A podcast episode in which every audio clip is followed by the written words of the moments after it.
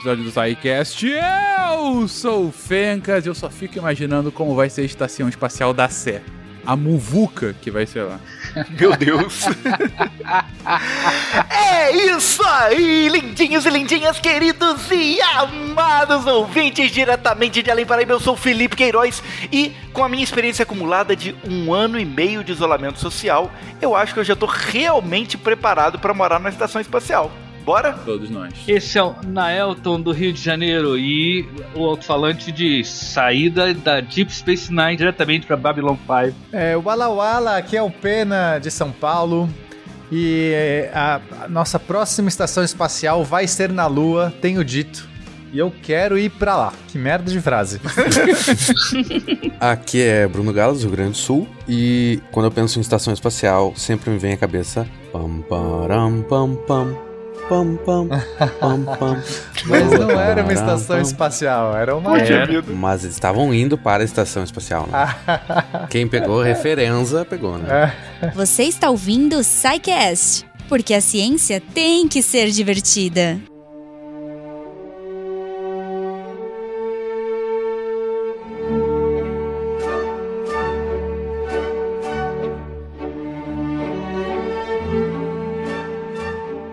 Bitcoin. Voltamos ao espaço para falar sobre estações espaciais. É bacana que a gente já fez alguns episódios ah, falando sobre, bom, a conquista do espaço, né? Falando de fato ah, sobre as viagens ah, interplanetárias, as- a conquista da Lua, enfim, o, o progresso humano para cada vez mais conseguir sair do planeta, né? Para sair de forma mais fácil, mais barata, mais frequente do planeta. E um dos pontos que a gente constantemente comentou em episódios passados é a necessidade, cada vez mais, da gente ter bases extraterra, né? Que a gente consiga de fato estabelecer uma presença no espaço, uma presença permanente do espaço, seja para facilitar viagens sem a necessidade de sair da atmosfera, que é o negócio que mais consome recursos, seja para, enfim, ter gente fora para motivos científicos, seja como uma- um primeiro passo para colônias, efetivamente, né? E é sobre isso que a gente vai falar hoje, gente, sobre estações espaciais, sobre histórico, sobre é, como é, são de fato assim constituídas e, e a importância que já tem hoje e que terão no futuro nessa, nessa trajetória. E aí eu pergunto, gente, é, é, como começou essa ideia, né? Quem foi o primeiro falou, a primeira pessoa que chegou, olhou pro céu e falou: e se a gente tivesse um lugar permanente ali no meio das estrelas? Quem antecipou isso foi um escritor de ficção científica, em 1860. Sempre, né? 1869. Ele imaginou um conto que era a lua de tijolos. Olha só, o cara imaginou uma estação espacial feita de tijolos. 60 metros de diâmetro, construída por tijolos, e que teria sido é, montada no espaço para servir de ajudar a navegação, uma espécie de ante antecipando o GPS. E por um, um engano nesse- no, no conto, lá na trama, ela, ela acaba sendo tripulada.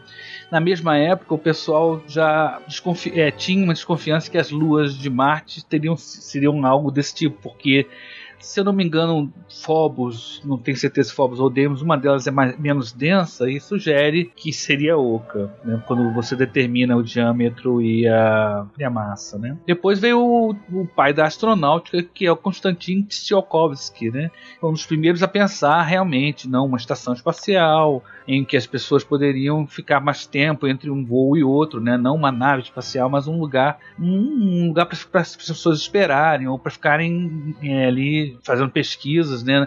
Não viajando, né? O, o Tsiolkovsky, só pra quem é, já talvez já, já tenha ouvido esse nome, é esse cara foi o, o cara que inventou a equação do foguete, que ele realmente equacionou como é que funciona aí pra você fazer uma queima de combustível e, e- e- e fazer uma se, se propagar no espaço, né? Fazer realmente foguetes. Ele foi o cara que pensou em foguetes de multistágio. Ele é um dos grandes pioneiros na, na, na astronáutica.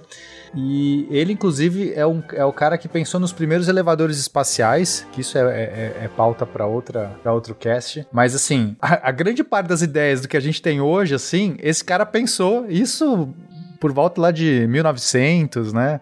1800 e, e final da década do, do, do, do século XIX, enfim, muito antes da gente ter capacidade de realmente construir essas coisas. E como o nome dele sugere, ele era russo, era um professor secundarista, né? Deficiente, né? Ele tinha um problema auditivo. É, ele é, eu- engraçado é isso, ele era um professor, ele não era um é, não engenheiro. era um pesquisador, é. É, ele, ele pensou isso tudo meio que nas horas vagas, assim, ah, deixa eu, eu queria, nossa, que legal se, se desse pra ir pro espaço. Deixa eu, deixa eu fazer aqui umas contas, ver se. É. Né, porque é, a, a ideia de ir pro espaço, pra Lua, isso tudo já permeava, a gente já falou isso naquele, na conquista da Lua, quer dizer, tudo isso já tava no imaginário, na ficção científica.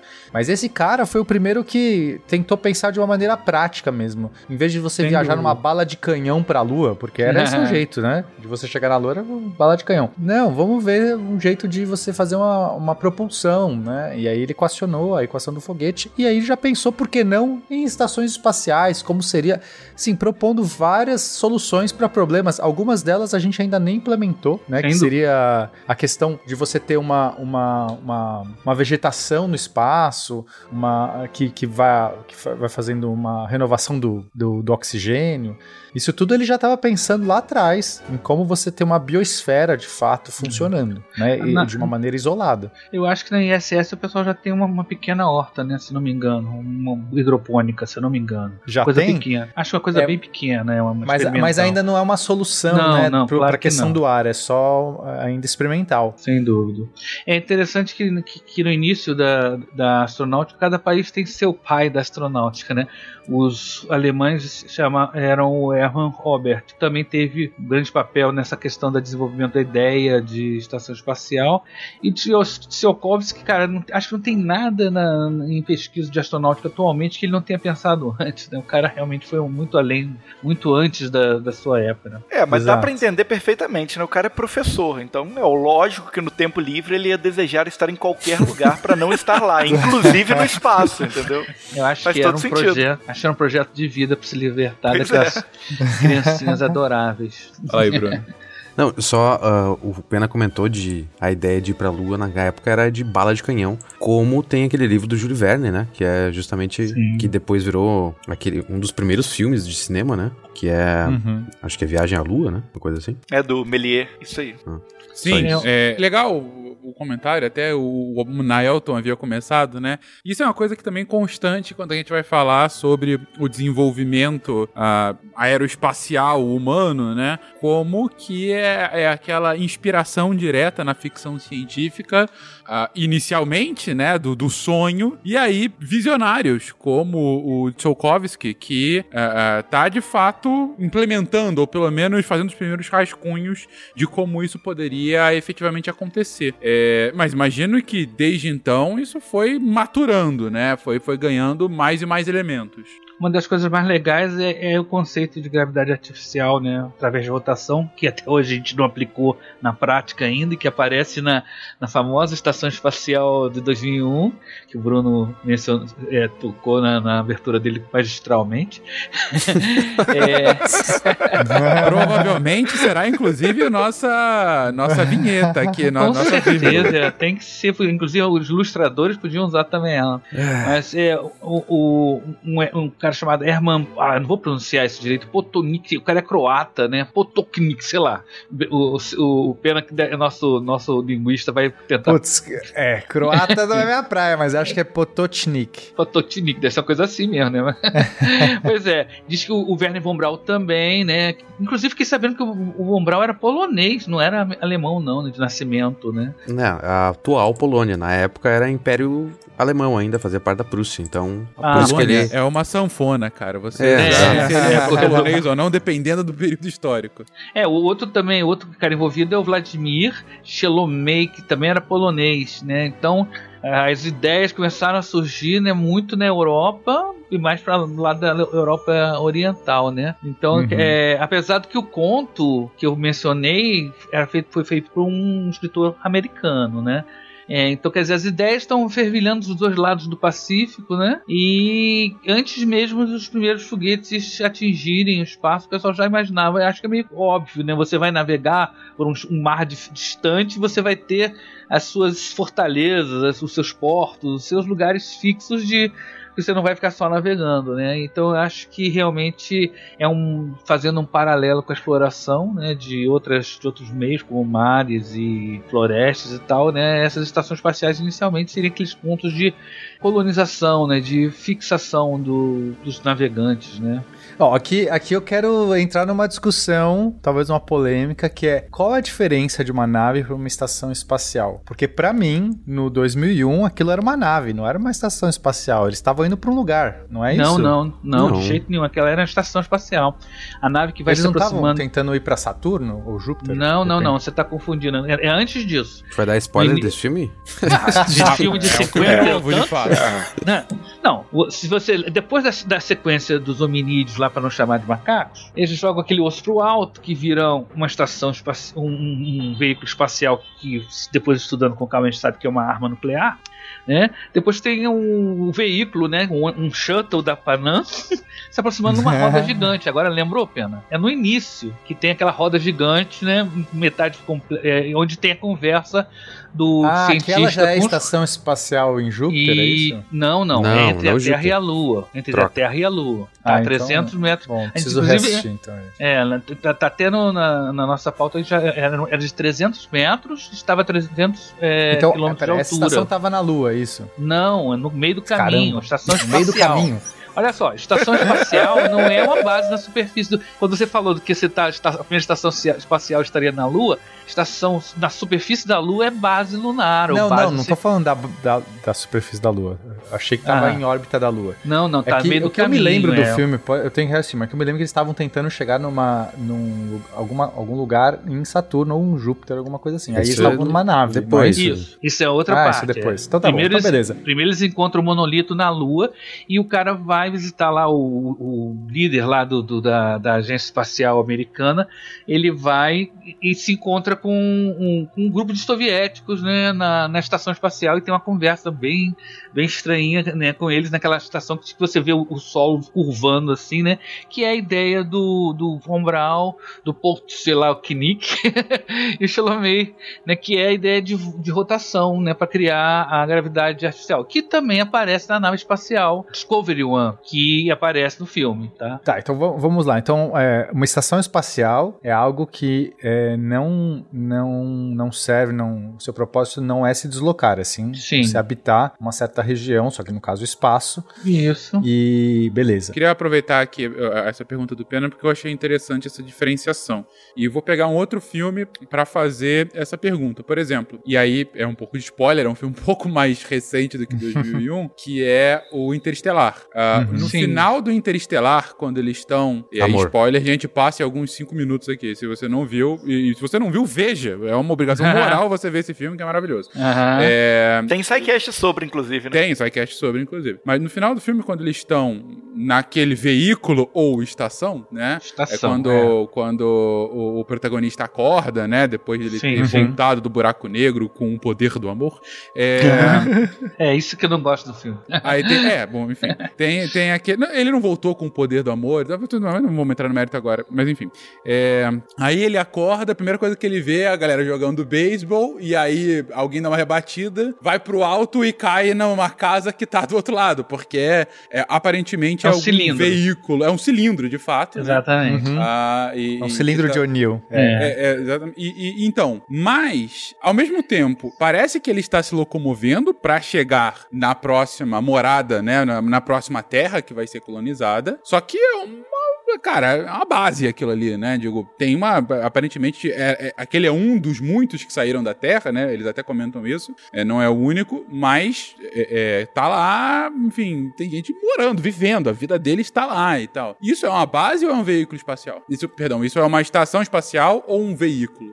É, todas são veículos. No sentido de que, é, quando a gente quando eu trabalhei com controle orbital, né, a gente chamava tudo de veículo, Uhum. inclusive os satélites. Mas a, a estação espacial, a diferença essencial da estação espacial para uma espaçonave, no sentido mais geral, é que a espaçonave é desenhada para fazer uma trajetória de um lugar para o outro, enquanto a estação espacial pode até fazer mudanças de órbita, mas geralmente pequenas, ela não é desenhada para isso. Ela é O desenhada objetivo pra... principal é a moradia, é, o- é a habitação. Ela vai Esse é o ficar objetivo geralmente principal. ao redor de um, de um, de um centro, de um corpo, a Lua, um planeta, e vai estar. mas ela pode fazer mudanças. Quem é fã de Star Trek, como eu, fanático, né? Pela série Deep Space Nine, por exemplo, tem um momento que a estação é uma estação gigantesca, com formato, uma simetria esférica, e eles descobrem um buraco de minhoca que está a uma certa distância da estação espacial. E para quem chegasse primeiro era dono do buraco de minhoca, vamos dizer assim. Então eles fazem um, uma tramóia que só Star Trek dá pra fazer, que é do tipo mudar a, a, a inércia da estação e consegue mo- movê-la usando os motores que ela, ela usaria a princípio para mudanças pequenas de órbita, mas ela faz isso também só uma vez. Ela não, ou seja, Uhum. mesmo na ficção, ela não foi desenhada para sair navegando pelo espaço afora. Naves espaciais gigantes a- então povoam a ficção científica, inclusive uma famosa, não sei se, se alguém já viu, chamada Star Lost, que é uma estação gigante, é uma nave gigantesca com vários habitats, mas ela é diferente de uma estação espacial porque ela é desenhada, ela é grande e tal, mas ela tem um, um propósito de ir de um lugar a outro. Enquanto Uhum. a estação não, ela, ela vai estar tudo tá- no espaço tem movimento, nada está realmente parado. Não, não existe isso de estar parado. A estação vai estar em órbita de um corpo. Ass- Assim como você tem um trailer que é, é, você pode, que é uma casa, que é uma moradia que se movimenta, você pode ter uma estação espacial que tem essa habilidade. Mas Sim. isso não, isso não configura uma estação espacial. A estação Exatamente. espacial, o que configura ela é um, é- é um local que é apropriado para uma habitação, para que você possa perdurar por um tempo ou indefinido ou muito grande. E essas são as dificuldades que uma estação espacial tem que tem que resolver os- esses problemas que uma nave não precisa resolver. Porque uma nave, ela não precisa ser, ela, ela tem que ser confortável, ela tem que ter água, tem que ter comida, tem que ter um monte de coisa, mas ela só precisa aguentar até você chegar. Ela não é feita para você ficar lá e morar lá e etc. Então, essa é a grande diferença. Assim como um carro, você não pode dormir no carro. Você, você, você pode passar um- viajando por um grande período de tempo num carro, mas não dá para você morar num carro. Você precisa de um trailer no mínimo, ou uma casa. O Essa é a SciCast avisa, não durma enquanto estiver do dirigindo. Isso é importante.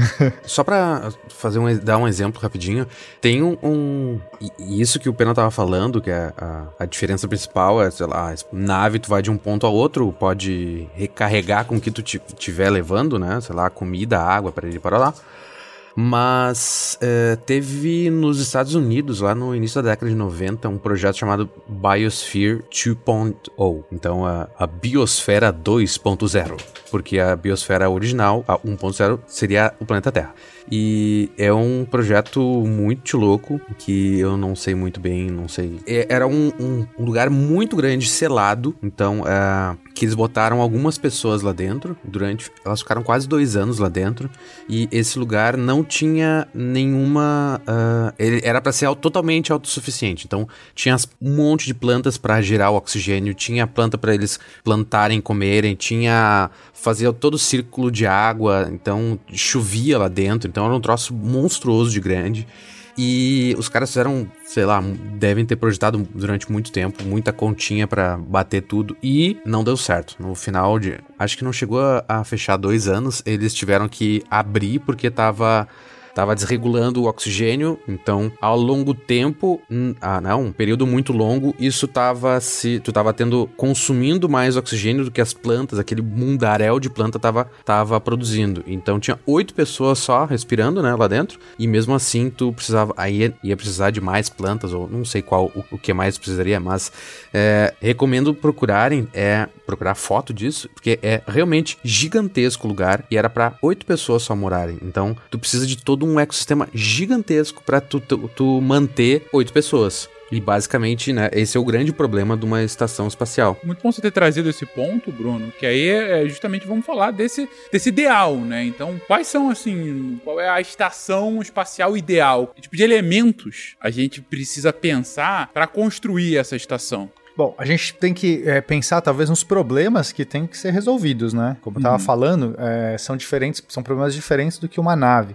Então, enquanto uma nave pode por exemplo, levar toda a energia que você vai precisar na viagem, ou ela só precisa gerar uma certa taxa de energia para resolver suas questões aí para funcionar, uma estação espacial vai ter que precisar, normalmente muito mais energia e vai ter que ter uma, um jeito eficiente de gerar energia porque né, as pessoas vão ter que viver lá, tem que ter redundâncias. Então, o, começa aí. Normalmente você vai ter grandes painéis solares. Então, no caso da ISS, que a gente conhece mais, né? Você vê que quando você olha uma foto da ISS, só vê painel solar. O que mais tem ali é painel solar, né? As, claro, você tem as estruturas, mas assim, o que vai te chamar atenção de cara são os painéis solares. Que é o jeito que hoje a gente conhece, sei lá, talvez é um jeito eficiente de gerar energia no, no espaço, visto que você pode apontar o painel para o Sol, o Sol está ali disponível.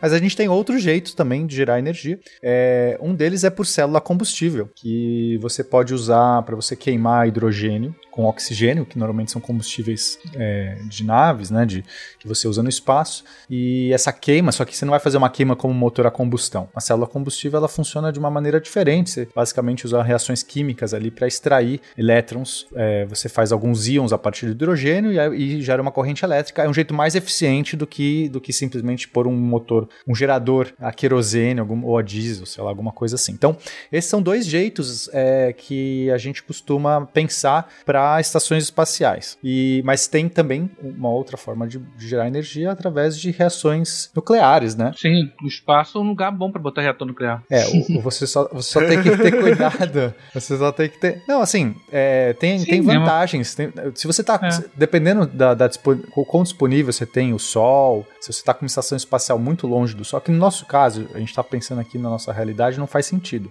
Mas quando os, os robozinhos que vão para Marte, que Marte já está um pouco mais longe do Sol do que a Terra, já é mais eficiente lá eles começarem eles terem um, um, um processo nuclear para gerar energia. Se a gente for querer levar uma estação espacial para Júpiter ou Saturno, como era o caso lá do, do, do 2001, que no final eu me confundi inteiro, é, talvez os painéis solares já não é o melhor jeito. A sim. gente vai ter que sim pensar em soluções nucleares.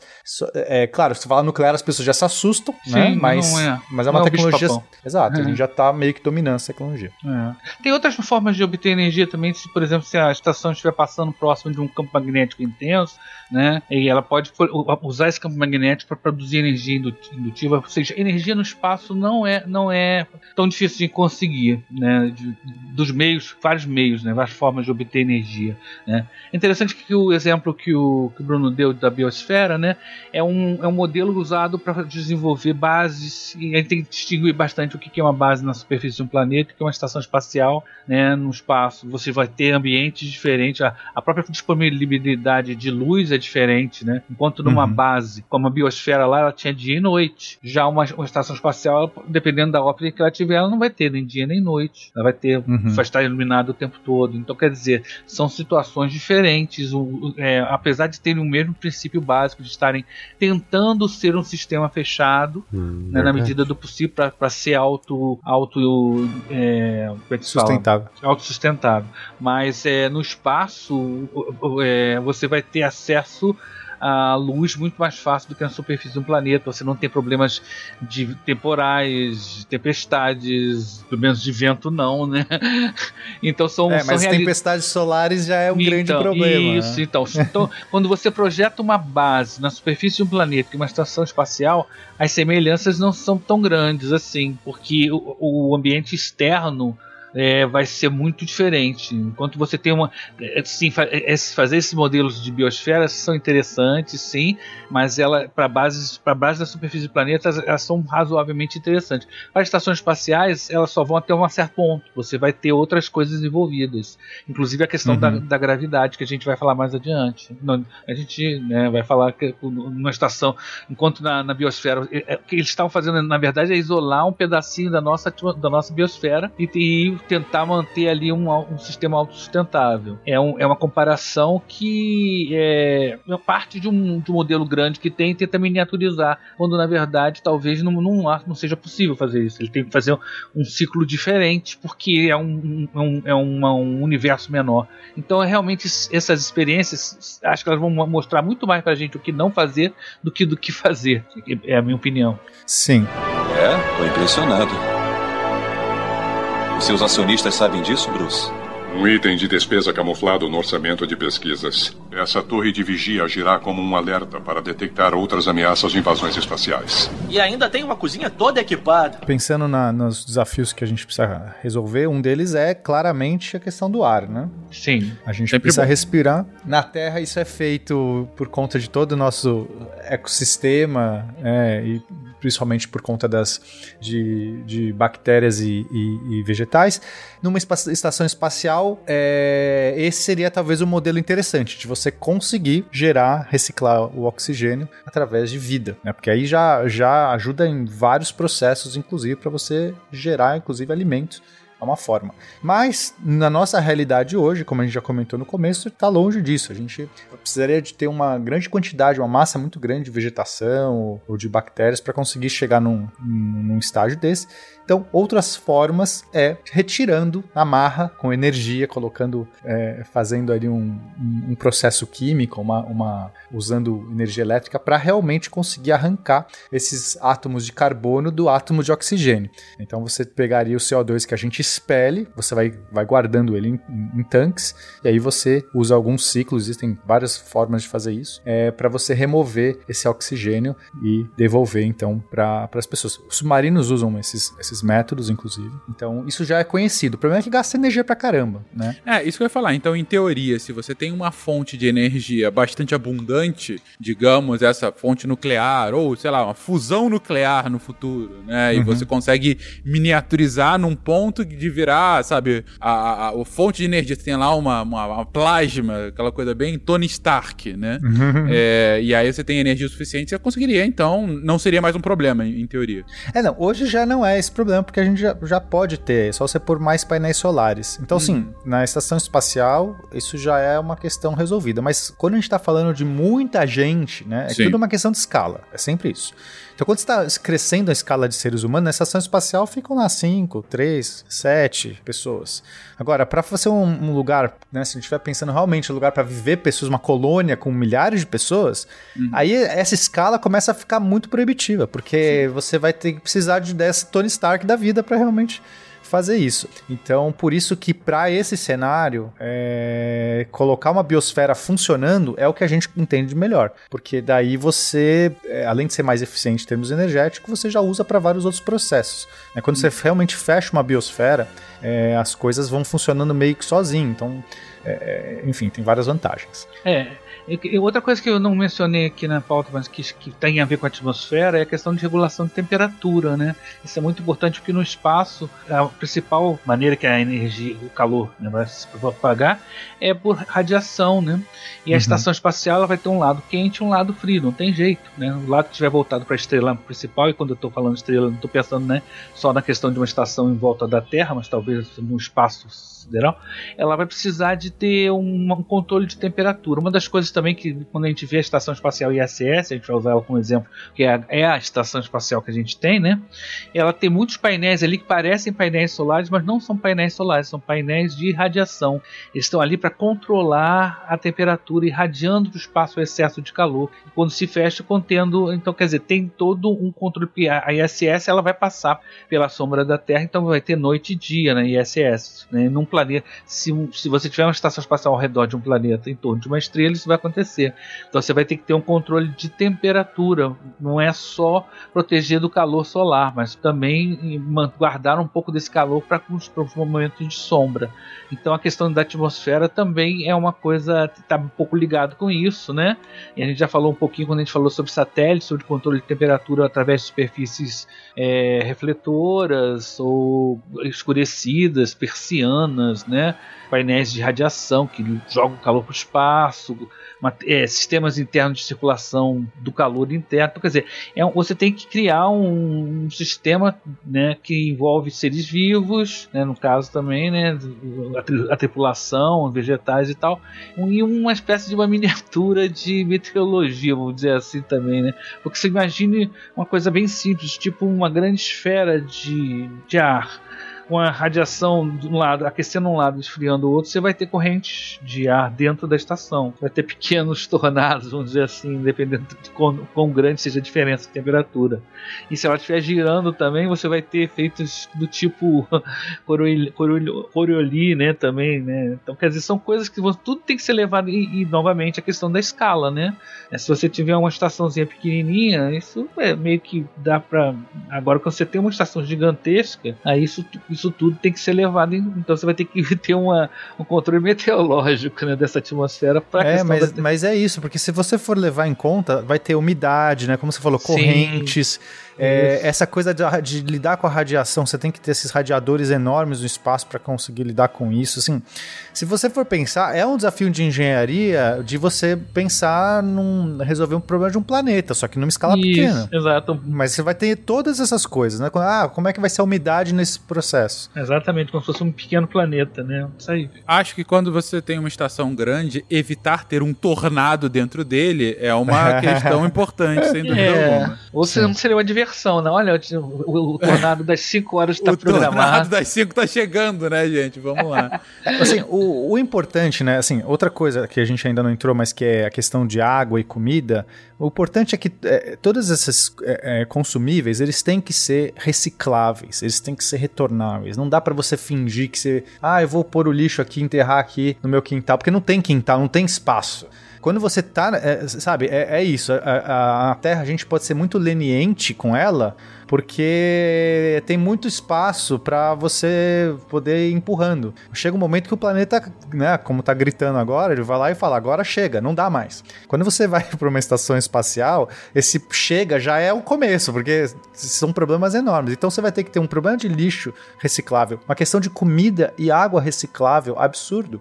Então, água você vai ter que pegar da urina. Você vai pegar da onde? Você vai pegar da urina das pessoas, você vai pegar dos, dos sistemas é, que, de água que estão circulando. Então você não pode ficar levando a, a água para nós aqui. Você abre a torneira, sai, você tem o rio, você tem o mar. Estação espacial, para chegar essa água, nossa, você vai precisar de recursos. Às vezes você não tem esse recurso, você não pode depender. Então, para chegar no sistema de autossustentabilidade, tudo tem que ser retornável, tudo tem que ser reciclável. Isso não tem lá de fora, né, numa estação espacial, né?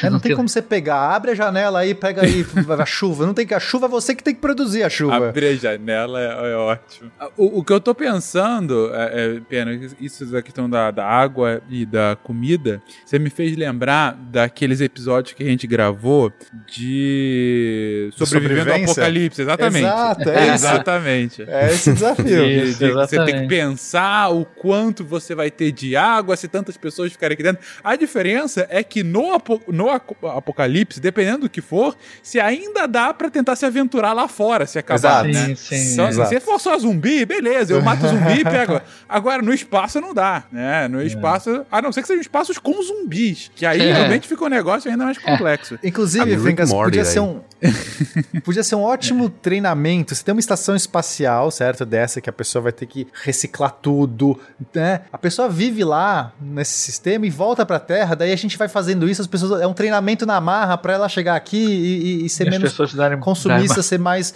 é, é. É, sabe, sustentável. Porque, para, sei lá, entendeu? Tem que ser na marra também. As pessoas não estão percebendo como é que estão fazendo o planeta. Uhum. Quando o Pena falou que era um ótimo treinamento, eu juro que eu pensei que ele ia falar colocar zumbis no espaço para as pessoas sobreviverem. ah, isso a ficção científica já fez tantas vezes, cara. Zumbi no espaço é uma coisa tão, tão batida, zumbis alienígenas. Não, peraí, Naelton, zumbi no espaço eu ainda não vi, não. Ah, tu, tu, já viu? Você não, vê, não viu o filme classe B suficiente. Os zumbis da estratosfera, nos primeiros filmes do, do, do Nimoy. Mas olha só, é, a estação espacial ela não é, é, ela não é um sistema fechado. Vamos começar, vamos começar, né? Nenhuma estação espacial útil vai ser um sistema fechado. Você vai ter gente é, entrando é, e saindo. Dep depende, né? Porque assim, as que a gente hoje tem capacidade não são, porque a gente Nem não as do lá. futuro serão, né, cara? Porque elas vão ter que receber naves. Então, pra que, que você faz uma estação espacial que se as naves não atracam? Pra fugir de zumbis na Terra. Mesmo assim, cara, eles não vão ficar lá a vida toda. Não, eles vão fazer naves pra sair de lá. É, é, então, esse é, é uma- esse é um debate interessante, porque é, para algumas pessoas, algumas iniciativas, talvez o, o jeito, o melhor jeito, sei lá, final da humanidade seja realmente colônias espaciais, como um fim último. Eu não, eu não defendo esse tipo de coisa, eu Sim, particularmente. mas mesmo não essas acho que- colônias vão ter que se comunicar entre si, não. É, Ah, mas tudo bem, mas cada uma é. tem que ser autossuficiente, porque você não, você não vai depender de um planeta. A questão é, você, pode, você pode ter comércio. Comércio não é Sim. o problema. Mas a, a- a suficiência no sentido de ca- você não tem que depender de um outro lugar para te mandar Sim. recursos. Sim. É, você tem que ser autossustentável de alguma Você maneira. tem que ser Sim, o é. mais autossuficiente possível. Ainda que É. possa haver alguma entrada, você tem que pensar assim: e se ferrar tudo? Se todas as outras colônias foram pra água abaixo, o planeta explodir. Os zumbis venceram. E aí, o que, que eu É. faço? Eu faço uma estação espacial, faço uma nave e vou procurar outro lugar depois pra fazer. É assim, cara. Não, não, É. não tem essa. Não é fechado. Os sistemas, não, sistemas fechados são fantasias criadas pela nossa cabeça. não existe Bom, sistemas a- aí tem a questão da gravidade, certo? Que é o que a gente Isso. faltou explicar, né? Uhum. Então, é, a gravidade, bom, primeiro, né? O ser humano sem gravidade, hoje nossa fisiologia não funciona bem. A gente vai ter é, várias questões de deterioração muscular e óssea, além de outros problemas de circulação, etc. Que é, até a visão é comum astronautas terem problemas de visão no espaço porque muda a pressão é, do olho, enfim. é, e da- então, ou seja, nosso corpo não foi feito para funcionar sem gravidade. Bem, pode ser que no futuro, depois de várias gerações, aí sim, mas até hoje não. Como é que a gente resolve isso? Um dos jeitos aí mais tradicionais é você fazer uma gravidade artificial girando, pegando um cilindro. Então, se a sua nave tiver um formato, por exemplo, de um cilindro, você pode fazer um cilindro bem, bem grande, um raio do cilindro, né? É, bem largo. Ou você já pode fazer uma nave no formato de Uma rosquinha, cara. de rosquinha, exato. Esses são os dois modelos clássicos assim de estação espacial, né, para habitação a longo prazo. Por quê? Porque esses dois sistemas permitem você girar. Você tem um eixo de simetria de rotação. Então você pega esse cilindro e gira, ou você pega essa rosquinha e gira as bordas desse cilindro. Se você tiver ali dentro dessa, é, dentro dessa nave, para o seu referencial, você vai sentir como se tivesse, dependendo da velocidade, como se você estivesse recebendo uma força de direção ao solo. É simplesmente um, um- um efeito que depende do referencial, porque você está num referencial acelerado. Quem está olhando de fora claramente vê que tudo que a pessoa está fazendo é girando. Mas assim como se você pegar um, um barbante, prender uma pedra na ponta e começar a girar, essa pedra naturalmente vai sempre ficar, vai formar, vai esticar. O barbante estica quando você faz isso, porque existe uma, uma, uma aceleração, uma força centrípeta que vai, que o barbante está puxando, então a pedra estaria meio que tentando seguir em linha reta, né, pela lei de Newton. Só que o barbante impede que ela siga em linha reta, então ela fica sempre puxando. Essa força fica é, é, é, prendendo, né, sempre alterando a velocidade para fazer a curva. Mas a pedra, né, se você estivesse dentro dessa pedra, ou se você fizer isso, aqueles brinquedos tipo do Play Center, enfim, do, do O famoso rotor, né? Tem um brinquedo que chama rotor, que a ideia é exatamente essa. Exato. Quando você tá num loop numa montanha russa, todas essas são analogias válidas, você não cai. Você tá no loop da montanha russa, você não despenca lá de cima. Você continua grudado na cadeira. Por quê? Porque justamente para quem está nesse sistema que está acelerado, certo? Uma pedra girando no espaço está acelerado, você sente como se fosse essa força. Então é uma força fictícia, mas é, quer dizer, a gente chama de fictícia na física porque, enfim, ela, ela é, só surge porque é um referencial não inercial, mas isso é bobagens de físico. O que importa é que quem tá ali vai sentir de fato uma força. Só que essa força, Fê, questão primeiro, ela vai depender da rotação. Quanto mais rápido você gira, mais forte essa força aparente tem para você. Então é possível, eu até fiz uns cálculos aqui.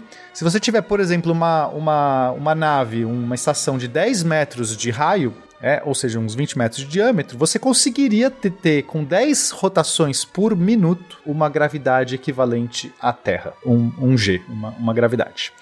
É, então é isso, você põe lá a sua rosquinha, gira ela e aí deixa ela girando lá os seus. De vez em quando, se ela perder rotação, tiver algum efeito qualquer aí, você acelera de novo, mantém isso aí. As pessoas que estão lá dentro vão sentir como se estivesse. Só que aqui tem um disclaimer importante: não é gravidade de verdade. Tem efeitos diferentes. Tem coisas que não vão ser iguais.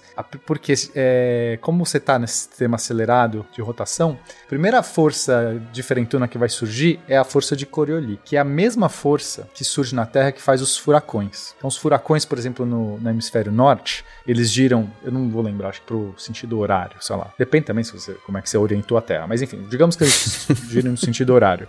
Os no sul vão girar no sentido anti-horário. Isso acontece porque a Terra também é um sistema, está girando, então ela, tem, ela não é um sistema inercial embora a gente normalmente assuma isso, mas não é verdade. E aí, para longas distâncias na Terra, surgem esses efeitos estranhos. Então, ou, mas se você tiver numa nave de 10 metros de raio, essas forças vão ser muito grandes, porque você vai estar tá variando. Se você começar a andar nessa, nessa nave de 10 metros de raio, você vai perceber muito bem esses efeitos. Então, o efeito da força de Coriolis, ela vai te jogar pro lado. É meio bizarro. Você vai começar a andar assim, digamos, né? Você vai começar a andar eh, por essa essa essa eh, essa parede do cilindro, você começa a andar e de repente você sente como se você estivesse entortando, assim. Porque são efeitos muito estranhos, levaria um tempo para as pessoas se acostumarem a, se for uma nave pequena, se o raio for pequeno dessa estação espacial, você teria náuseas provavelmente, você teria tipo coisas não intuitivas. Então, é, sabe, você vai tentar tipo arremessar uma bola pro seu amigo assim, a bola vai pro lado. Como é possível? Ela, ela não vai para linha reta. Você teria que ter um novo tipo de esporte, as bolas fazem curva no, nesse sistema, né? Agora, se o raio for muito grande, esses efeitos vão diminuindo. A, exemplo da Terra. Né? Se a Terra fosse pequenininha, a gente estaria vendo esses efeitos de Coriolis a todo momento. Então, o ideal é você ter uma nave grande para você diminuir essas. Aí se aproximar cada vez mais de uma gravidade é, verdadeira e nosso corpo vai estar tá mais acostumado. Uhum. É, é, bacana esses pontos que você está trazendo com relação à gravidade e, inclusive, voltando lá ao Interestelar, é, é, é esse é, é, é, um dos dilemas, né, que, que eles têm para como fazer. Na verdade, eles a grande questão da, da gravidade é, é, de tirar a nave da Terra, né, pelo tamanho dela e tudo mais, que é a grande equação que eles não conseguem resolver e conseguem no final. É, e agora dei um outro spoiler se você não viu ainda. Você contar o filme inteiro no é. final desse cast. Enfim. Mas se você não viu o filme, veja mais uma vez. E, mas, mas legal isso de realmente de pensar que, ok, tem gravidade, mas não é uma gravidade que nem você conhece. Por mais que seja a mesma força, a mesma aceleração, né, que a gente tá, tá sentindo aqui, é, é, você vai ter consequências diferentes até no seu organismo, né? De, uhum. de, de, não entender, né? De, de, não, de, não ser, de não ser o que tá se acostumado, né? Porque como seres biológicos, a gente cresceu aqui, a gente é, foi formado e evoluiu a partir das condições da Terra, né? Quando você muda uma, algumas variáveis assim, realmente o é, negócio. Diga. Desculpa, é, é, que também tem outra coisa que, que o Pena não mencionou e que a força vai depender da distância do, da, do corpo até o, o, centro de rotação. Se for um, um, um, disco pequeno, por exemplo, do tamanho de uma pessoa, a cabeça dele não, não vai estar com, sofrendo força e os pés vão estar. Então vai ter um desequilíbrio de força que, meu Deus do céu, imagina, né? É verdade. Aquele filme lá do, do 2001, uhum. aqui, aqui é belíssima aquela, aquela tomada, né? É aquele plano que você vê ele andando, correndo por dentro. É, é muito bonito, né? Ali uhum. o Kubrick estava realmente inspirado. Então assista o 2001, eu vou ter que assistir de novo porque eu, eu já não lembro mais nada, aparentemente. Mas é, aquela, é muito bonito. Mas naquela nave, claramente, o cara, a proporção ali deve ser por volta de umas.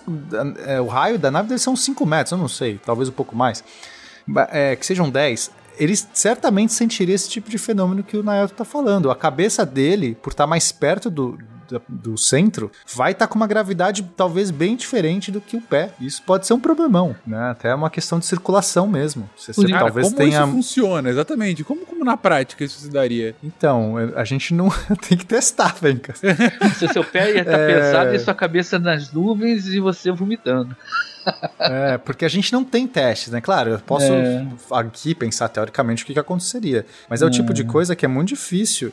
É, pode ser desde uma desorientação, que eu acho que isso certamente vai causar. Sim, claro. É, com certeza. Mas pode ser problemas fisiológicos sérios. A gente às vezes tem toda uma questão, um equilíbrio osmótico, um equilíbrio circulatório nosso corpo que pode. Os fluidos sair. do corpo vão ficar totalmente desequilibrados, é verdade.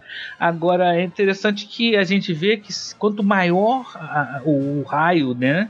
Menor é o efeito. Por isso que o ideal, né, para esse tipo desse tipo de gravidade artificial seria para grandes estações espaciais. Uhum. Para pequenas naves, talvez se a pessoa tivesse sentada, né, numa situação Mas para pequenas naves, né, tu tem um jeito de resolver, que é um jeito muito criativo, é você usar cabos no espaço. Isso, ou, ou, ou aqueles braços que se estendem, como tem no no Perdido em Marte, né? A nave não tem um raio não, mas ele estende os braços para uma e as- cria dois habitats com gravidades artificiais que ficam girando, né? Perdido em Marte, a nave tem isso, é muito bacana. Agora, bacana que a gente mencionou a, a estação espacial do Kubrick, né? Ela é enorme, 300 metros, né? E as imagens filmadas no É interior 300 da metros. Então, então eu vi outro filme, não é possível. Não, você Aqui tá falando. eu vi não era 300 metros, era 10 metros. Não, você tá falando da nave, eu tô falando da estação espacial. Você- a- acho que você dormiu na primeira parte do filme. o que não é condenável. Não Então, é condenável. a estação espacial que aparece, a estação Alfa que aparece no início, tem 300 metros. é um Ah, não, mas monstro. então, eu tava falando da. Quando toca a musiquinha. Sim, quando é toca na a mu- nave. Não, quando toca a musiquinha da Nib- Danúbio Azul, Então tá bom. Danúbio Azul toca com, com o ônibus espacial se aproximando da estação Alfa. Tanto Não, que beleza. no ônibus espacial que tá chegando na, na estação espacial, não, ele não tá girando, não tem gravidade artificial. Sim. Tanto que tem isso. aquela cena famosa da caneta flutuando Da e caneta da flutuando. aero... Peraí, peraí. O cara fazendo Cooper dentro da, dentro da nave. Isso é outra nave. É uma nave, essa é essa é Era uma nave. Era Do Mas ela Consegue, girava. Ela, Ela girava. girava e não era tão grande realmente Então tá bom. mesmo, né? Então, beleza. É essa Tô que eu tô falando- falando. mas eu tô falando que eu dormi essa outra parte. Sim, tô- tô- tô- da estação espacial de, de- de 2001 é muito grande, é um círculo enorme. A gente vê, inclusive, são dois círculos é, que um estava sendo construído, inclusive, e que tem toda a cara do modelo do Werner von Braun. A- O Uhum. Werner von Braun tinha um- uma rosquinha bonitinha, né? Toda parecendo um balão, né? Mas é, vamos, vamos continuar, vamos avançar, que a gente depois vai falar um pouquinho mais das, das estações espaciais da ficção científica, né? Mas Eu é, acho que o ponto mais importante aí é citar que, infelizmente, então, o nosso querido e amado Rush não poderia ir para uma estação espacial, né? Porque quanto, mais, a- quanto maior a distância entre os pés e a cabeça, maior esse efeito de tontura que a pessoa teria, Não, né? não passaria. É, pois é, não dá. Pelo que Não eu, eu entendo, Nem estru- skate, nem estação espacial. É, realmente. Poxa, vou, vou abandonar a minha carreira aqui de skatista amador. É, De mas, skatista espacial. é skate espacial, melhor ainda. muito bom. O- mas, mas pelo que eu entendo, os próprios astronautas em geral também não são muito altos, né? Eles Não, são- têm não. estatura de média pra baixo, né? Sim, eles têm que ser pequenininhos, né, cara? Porque pra caber É. naquelas, naqueles Exatamente. Aquelas latas, aquelas latas de sardinha. Uhum. Pesa É, talvez menos pela também. questão do. É, o peso acho que talvez seja mais relevante. viu? É, é que nem piloto de Fórmula 1, né? Que tem É o volume um jockey também, né, pra- cara? Tu já viu tá, o espaço interior de umas Soyuz? O, o cara comprido Nossa, ali não. dentro, Deus me livre, cara. Ele fica todo. Eu, eu, eu, eu- viajo três horas de ônibus, já fico todo doído, imagina. Esse é o único motivo que eu nunca virei astronauta, só pela minha altura.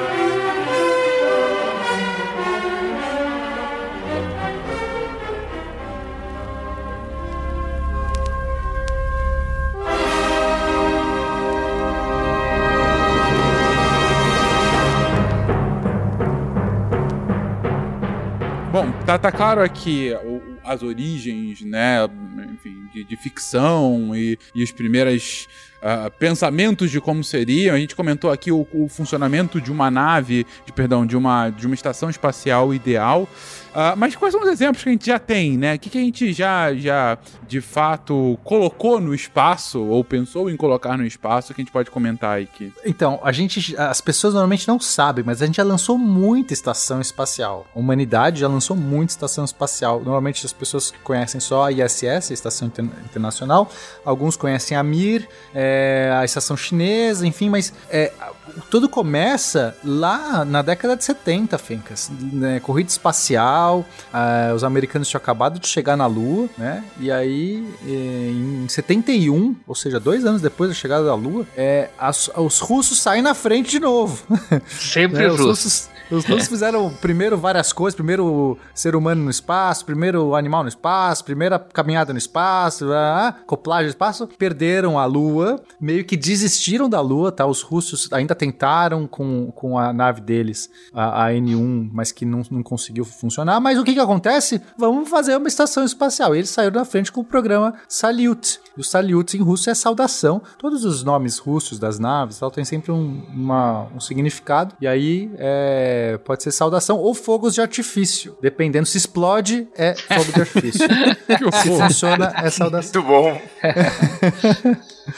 E foram várias, né? Eles começaram lançando em 71 a Salute 1, que fazia. Eles la- lançaram, acho que no total, sete Salutes. A maior parte delas era, era de um ponto de vista civil é, e científico. Então, para fazer testes realmente de como que é um ser humano habitando um- uma condição de espaço, é, testar leis da física no espaço, testar como seria a alimentação, todas essas coisas que a gente mencionou já, mais outras coisas todas de desenvolvimento científico mesmo, co- como é que é uma corrente elétrica, como é que é um fogo no espaço, essas coisas todas que você pode só pode testar num ambiente, num ambiente controlado. Então eles lançaram essas estações que eram pequenas, eram basicamente dois módulos só que se acoplavam, né? A própria é, é, Soyuz, as, as, as navezinhas, as Soyuz russas, né?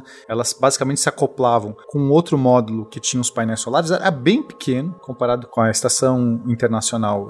Caramba, Estação Troca. Espacial Internacional. estação espacial Ali, ali internacional. ISS fica mais fácil. Não. ISS, é, comparado assim, extremamente pequeno, mas já, já era o suficiente. Então, eu colocava em órbita essas Salyuts, eram chamadas assim, e, e ficavam funcionando por um tempo grande, trocava, então tro- é, testava acoplamento. As Salyuts russas tinham acoplamento automático, eles, tinham, eles já tinham essa te- te- tecnologia de conseguir fazer acoplagem, né, que é complexa. Eles tinham um sistema automático até sem ser humano. Teve acoplagens de naves não tripuladas em estações espaciais russas. Então, sim, foi realmente um. Eles saíram, foram pioneiros nisso. Mas, Mas- há quem diga. Opa, quer, alguém quer falar? Não, pode continuar. Mas há quem diga que o real interesse dessas estações espaciais era questão militar e usual. política, né? Assim, uma Ah, questão sempre, de espionagem. Sempre foi política. Toda, botou um astronauta dentro da nave é político. É assim, é, tem, tem questões políticas é, intrínsecas a isso, mas assim, porque teve um, você teve aplicações uma... militares, é, né? O programa Almas, né? Exato, o programa Almas. Que foi realmente voltado. Eles testaram a possibilidade de fazer guerra na- no espaço. Testaram os primeiros falar canhões. Guerra não. nas Estrelas, É, né? Não, isso é, isso é meio loucura, né? Porque assim, a maior parte das pessoas não faz ideia que isso existiu. É, Tipo, existiram armas, existiram canhões no espaço, gente. é, existiram. Minas. Foram disparados tiros no espaço. Exist... É, Realmente foram disparados. Tinha, um, um- tinha uma delas, inclusive, que tinha uma, um- uma mina espacial, né? Que foi testada, né? Sim. Tinha, é, e o interessante é que ao mesmo tempo que esse projeto está sendo desenvolvido, os americanos também começaram a desenvolver um que nunca, dispara, nunca conseguiu botar em órbita, que é o programa equivalente, né? Algumas das Sayuts, a, a 2, a 3 e a 5 eram eh, programa, o programa militar. E os americanos tinham algumas naves que já tinham um plano de fazer é, um- uma, espa- uma estação militar também chamada MOL. Eu botei a, a figura aqui no, no- no- na, na pauta porque é muito interessante que você vê que são várias naves Gemini coladas uma na outra, né? É Sim, muito sim. interessante que ficou assim. A, a nave Gemini é uma nave das, das espaciais, uma das mais bonitas do meu ponto de vista. Inclusive no Museu Aeroespacial do Rio de Janeiro tem uma réplica de uma delas, né? É, e eles- mas esse projeto não avançou, não, não, né, não- era um, progr- um programa especificamente militar, aproveitando a a- as naves Gemini. Né? É, é, não, avançou, na verdade, porque os Estados Unidos descobriu como fazer satélites de espionagem. Sim, que é muito mais prático. Exato, é muito mais Hum. barato que você ficar realmente fazendo. Então, o objetivo, né? Então, tanto esse projeto Almas quanto o MOL, que era esse americano, Hum. pra fazer essa, essa espionagem, que, que, qual que era o mais importante? Né? Claro que armas do espaço tinha toda uma questão política complexa, porque até porque eles assinaram o tratado de, de uso civil, né? Uso pacífico Mas do acho que espaço. o, o tratado não foi depois, não? Eu acho, eu acho que. Você acha que foi depois? Eu Ah, acho pô. que foi depois, Eu que já que tinham em feito já 70.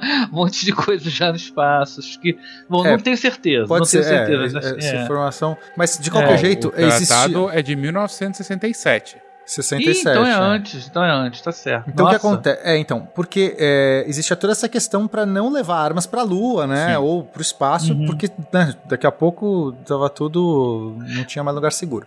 Mas eu acho que o tratado não, não envolvia o espaço, não. Eu acho que era só outros, outros corpos celestes. Porque no espaço, armamento sempre teve, né? Os mísseis balísticos pa- passam pelo espaço. Quando... Não, mas aí tem. Mas bom, em primeiro, órbita, definição de espaço, né? E, e segundo e mais importante, né, Naelton? Porque qual foi a, a motivação do, do, do- do Tratado do Espaço Sideral? É impedir que houvesse uma corrida armamentista ah, em que você tivesse quase nenhum poder de deterrência. De, de você, de fato, enfim, como é que eu vou colocar? Cara, se alguém chega num ponto em que consegue colocar armas no espaço, nenhum lugar da Terra tá salvo. E não tem como você se proteger em teoria, entendeu? Então, e, e- o avanço dessa forma, de forma desmedida do- dos dois lados, tem que lembrar também que 67 foi um momento de, de arrefecimento da Guerra Fria, foi justamente no momento em que Crise dos um dos Cuba. vales, né? É, exatamente, foi logo depois, foi, foi um momento em que a Guerra Fria estava ficando num estado um pouco mais morno depois do que foi no final da década de 50 e início de 60, e só iria voltar no, no início da década de 80, justamente com o Reagan e todo o plano de nova militarização do espaço, né? É, de, Sim, sim. de- de colocar ah, um escudo nos Estados Unidos, né, para protegê-lo de sim. qualquer tipo de ameaça. Então, assim, é, é, é, de um ponto de vista estratégico, a- alguém que conquistasse e conseguisse colocar armas no espaço, com armas nucleares ainda, é simplesmente impossível de você ter ah, essa, esse, esse equilíbrio de poder como tinha até aquele momento. Então, ó, vamos deixar de fazer isso, não vamos explorar mais o espaço por conta disso e, e- e ponto. É, foi um dos raros casos em que, de fato, houve uma concordância ah, a ponto de vo- você estabelecer um equilíbrio militar nesse, ne- nesse, nesse sentido, ah, além de ser caro pra cacete, né? Pra fazer qualquer tipo de exploração. É, na verdade, na prática, botar bombas em órbita é menos eficiente do que manter mísseis balísticos. Menos eficiente, não é só prático. Uhum. Porque a sua arma em órbita está sempre invisível. Enquanto Uhum. você lança seu míssil balístico de um lugar que você não sabe, de dentro de um submarino, que é a arma definitiva, né? Os mísseis disparados dos submarinos, que você não sabe de onde está saindo. Agora, se você tem uma bomba em órbita, você pode destruir ela em órbita, com facilidade, porque ela está lá, visível, ela não está escondida. Então, quer dizer, eu acho que na verdade, eu já, já li recentemente sobre isso, né? Que ah, essa coisa do- do- das bombas atômicas em órbita deixaram de existir porque simplesmente não eram práticas para uma guerra de verdade. Elas, elas, elas eram mais vulneráveis, elas eram muito mais vulneráveis. Eu, eu acho que dependendo da bomba, você pode pôr e ninguém vai ver, né, Elton? Só você. é, enfim, eu acho que são. Eu acho que são. É uma questão complexa Uhum. e de qualquer jeito, né? Vamos nos ater ao que aconteceu. E assim, eles assinaram o tratado, seja por A ou por B, o tratado assinado, então existia um pacto de que não pode ter armas no espaço. É, então, é, o que eu entendo é que esse. Mas foi violado, a gente sabe Não, disso. mas foi viol- sempre é violado, né? Tu- é, espionagem, a espionagem basicamente é, é você ficar tentando conseguir informação que não, em princípio não é, não é permitido, né? Tipo, Aham. Isso é feito sempre. Mas assim como. é, então, o projeto Almaz, é, é, você vê que o que acontece? Foi a Salyut 2, a 3 e a 5. Então, os russos chamaram todas de Salyut, as estações espaciais dele, e não fez distinção, para dar uma dis- é, disfarçada. Não é que ele deu outro nome. Ah, lançamos a 1, de- é, a Salyut 1 e a outra vai ser de outro nome. Não, deram. Porque, para mim, o que que acontece? Eles fizeram isso tudo para dizer assim: ó, estamos fazendo, lançando mais uma estação de pesquisa. Poxa, mas tinha um. Porque quem vai entrar lá? Ninguém vai entrar lá. A gente sabe hoje dessas informações porque. O brasileiro ganhou bronze. Puta que pariu. Desculpa, gente. O brasileiro ganhou Ok. bronze aqui no 200 metros livre. Eu tava vendo aqui, eu tava feliz. Desculpa, gente. Eu tô só feliz aqui. Foi mal, desculpa. Continua, é pena. É, então, pra mim, o que fica claro é que os russos estavam meio que disfarçando e querendo fazer testes, tanto de como. Porque tem uma questão seguinte: caso a guerra escale pro espaço, como funcionam armas no espaço? Como já é que funciona a sabendo. trajetória? Como é que eu miro numa na- outra nave? É complexo, né? Se a gente já viu que tem as, as forças de Coriolis aí que faz curva no espaço, em órbita, atirar uma nave em órbita numa outra é muito difícil, é, é extremamente complexo. Então havia essa questão, né, de, de como tentar simular, entender, e aí eles colocaram de fato canhões e fizeram alguns disparos com uma nave, com uma, quando a base estava não tripulada, fizeram isso pra, sei lá, eles tinham medo de, de dar muito barulho, né, até isso, será que a nave aguenta? Você vai disparar, ela vai começar a ir pra trás? Tem um monte de questão aí que eles tinham que resolver, que Sim, eles queriam descobrir, mas... Interessante é, que você, só, só para falar em cima do que você falou, ah, os satélites russos quase todos eram Cosmos e um número, né? Cosmos 1500, não sei o que lá, Cosmos, e eram satélites totalmente diferentes uns dos outros, né? Então era uma Exato. forma interessante de você esconder o propósito. Qual é o satélite? Cosmos 2000, não sei o que lá. Qual é a Exatamente. diferença do Cosmos 2000, não sei o que lá, do 500, não sei o que lá, entendeu? O mesmo nome. Mas, é, é mas para mim, o grande trunfo, é, assim, a coisa mais importante que você pode fazer no espaço é a espionagem. É você tirar Sim. foto e que das precisa bases ser dos tripulado. adversários, é você, você É, conseguir... E não precisa ser tripulado também, né? Isso que é o que Exato. E é, é é. por isso que eu acho que os americanos cancelaram o projeto deles quando eles Sim. conseguiram fazer. olha que loucura, como é que eram os satélites de, espion- de espionagem americano? Eram grandes satélites que tinham um rolo gigantesco de filme dentro. ia tirando foto, ele, ele, ele podia. Ele fazia isso meio que automatizado, então ele, ele passava em certas órbitas e ia tirando foto quando estava em cima da Rússia, ia batendo foto. Só que, Fincas, é filme. Não é digital. Não tem câmera digital nessa época. Como é que você pega esse filme? Revela no espaço também. É, revela no espaço e faz o que com esses redes? Também você tem que mandar isso pra terra, pra alguém ver. Não tem como mandar essa informação visual, não existe isso. Sim. Eles tinham que eles tinham uma câmera de retorno. E saiu uma uma um- de- desse, desse satélite gigante, era enorme esse satélite, muito grande. Saía uma cápsula com essa com esse rolo de filme já já tirado foto. Caía na Terra. Só que veja, numa época que eles não sabiam direito onde ia cair. Eles, os cálculos de reentrada eram mais ou menos. Não, não tinha Então, GPS na, na cápsula. não tinha né? GPS, não, não tinha orientação perfeita, tinha que fazer tudo por é, é, jeitos, jeitos muito assim, rudimentares pra você ver onde vai cair. E aí ficava o barco da marinha, mais ou menos vários barcos, helicópteros, pra tentar ver quando a cápsula ia entrar. Porque é o seguinte, tinha dois problemas. O primeiro, Tinha avião também. Avião também. Se caísse isso e eles perdessem, o dinheiro que foi perdido. Porque são, tipo, sei lá, milhares de fotos que, que foram tiradas, super, né? de- imagina, o preço do satélite, o preço do lançamento, isso aqui, pra você perder o negócio, caiu no mar, perdeu.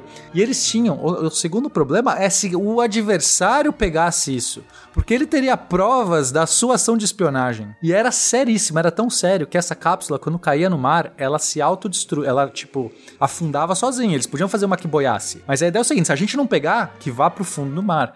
Esse programa existiu. Com certeza os russos também tiveram um, um análogo, né? Que eu conheço. que Análogo analógico também. foi Era o analógico early, também. early Bird, né?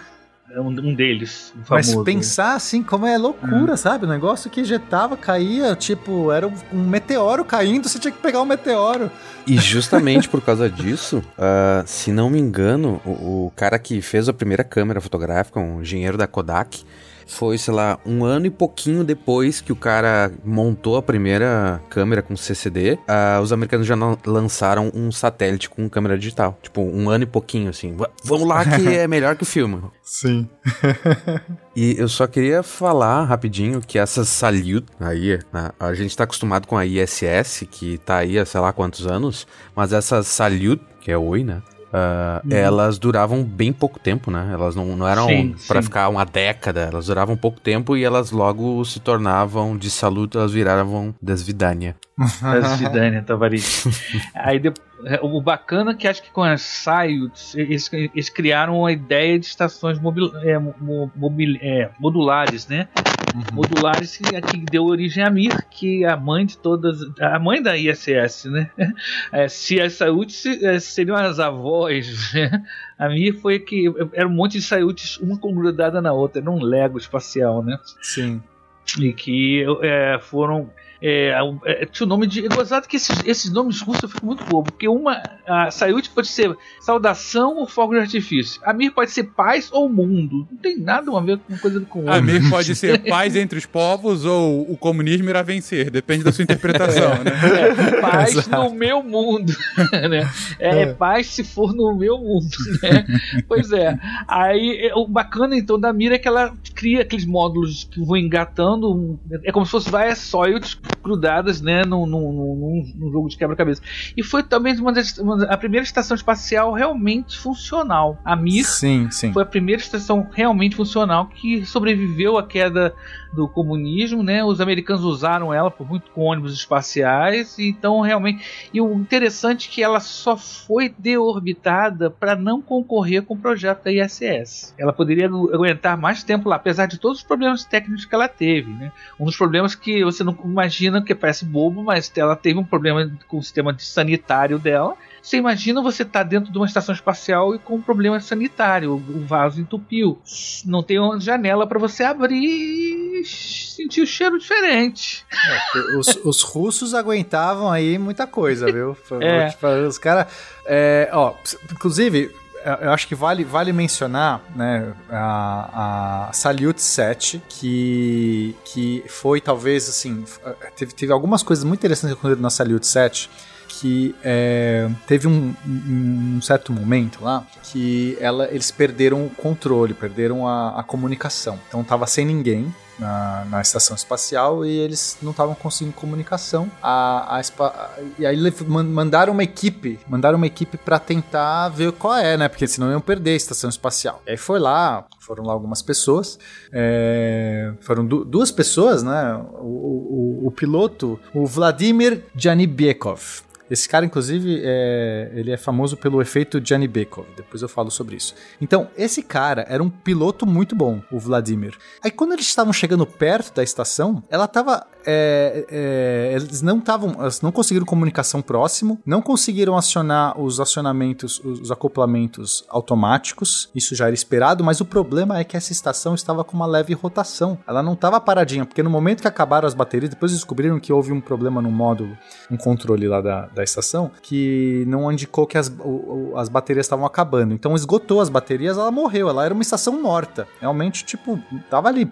Não tinha sistema de aquecimento funcionando, não tinha nada funcionando, e ela tava um, um- um lixo espacial girando no espaço. E os caras, esse piloto teve que fazer o acoplamento, Fencas, na mão, num objeto girando. Isso é uma das tarefas, talvez seja até hoje, assim, uma das coisas mais complexa que alguém já fez no espaço. O cara teve que igualar a rotação dele com a rotação da estação espacial e fazer e aproximando é, mais ou menos aquela coisa interestelar, já que a gente já deu tantos spoilers Exatamente, eu interestelar. ia falar. O Cooper fez isso no final do filme. Exato. Então, assim, tem aquele acoplamento, né? Mas é, aquilo é um filme, foi feito na, na vida real. Claro, não foi tão emocionante quanto no filme, certamente. Não tinha também um robozinho ali pra, pra pilotar. Mas o cara, assim, é um, sabe, é, é dessas coisas de distinção. O cara fez o acoplamento numa nave que tava. no- normalmente, você nunca tá nessa situação, sabe? A- é, Você tem comunicação entre as duas naves e você tem uma órbita, ela tá paradinha. Acoplar um objeto girando é muito difícil. E ele conseguiu. Aí depois que ele acopla nessa estação, eles checaram que tinha de fato ar ainda, checaram a atmosfera da estação, ainda estava pressurizada, né? Que bom, porque é, senão seria um problemão. Mas estava extremamente frio, eles quase congelaram quando entraram na nave, porque tava, não tinha, tinha tempo, tava gelado. Os caras tiveram que ficar num, num aquecido com umas roupas assim, umas peles de sei lá, urso polar, umas coisas muito maluca para conseguir durar para ligar, entrar na nave, ligar os, os, os aquecedores e eles conseguiram ficar alguns dias lá e conseguiram fazer a estação funcionar de novo. Foi muito legal. Depois retornaram com vida, deu tudo bem. Então isso é uma coisa muito legal. Inclusive tem um filme que, que conta essa história, é, que acho que o nome é, é esse, acho que é Salyut 7, inclusive, vocês procurarem esse filme. É um filme russo bem, bem interessante. Poxa, é bom colocar na nossa pauta pra, pra ver se coloca depois lá na. Né, porque eu não conheço esse filme, não, fiquei curioso. Assiste, é bem legal. Assim, claro, Legal. né? Tem uma, tem uma dramatização que, que não corresponde exatamente à, à realidade, Ah, mas, lógico. mas a história, a história é muito boa. tem, né? A história é muito legal. Sempre tem. É por isso que estou aqui.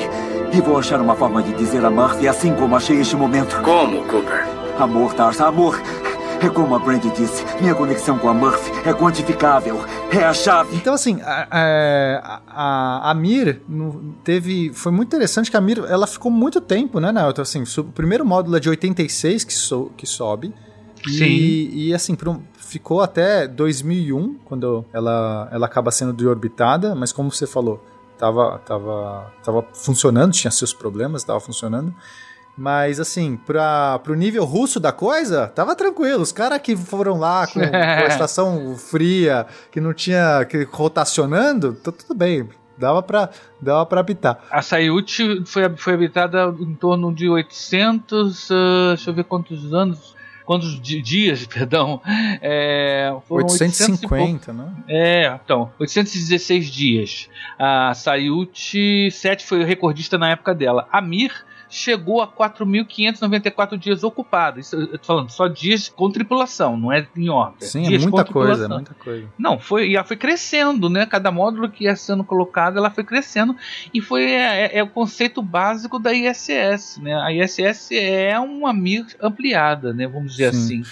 E teve É. até ônibus espacial que acoplou Sim, na Mir isso é também. muito legal. É, eles, Isso é, é- é fim da Guerra Fria mesmo, né? É. É, um negócio assim muito legal, né? Que agora a gente está falando assim, mas nesse meio tempo os, os americanos tentaram fazer a estação deles também, né? É bom a gente lembrar que a gente está correndo a, a linha das, das estações soviéticas, né? A Mir é de 86, né? Uhum. Em 71 foi, começou as Sayutes, mas em 73 os americanos, pô, tipo, pô, chegamos na Lua, cadê os soviéticos? Ué, não estão procurando na Lua mais, o que, que eles estão fazendo? Estão fazendo estação espacial, vamos fazer estação espacial Tem também. que fazer também.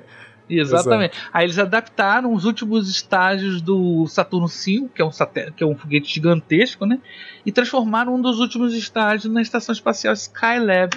É, é um negócio genial por um lado, mas não foi feito do jeito assim. é, deu uns probleminhas mais sérios do que da Sayuti girando, né? Para início de conversa, quando ela foi lançada, um dos painéis solares não abriu. Uhum. O escudo térmico foi para as cucuias, então tiveram que cobrir com, um com um aqueles lençóis laminadinhos que a gente vê em filme americano quando a pessoa está sendo resgatada. Botaram uma lona prateada para proteger que o escudo térmico não estava lá.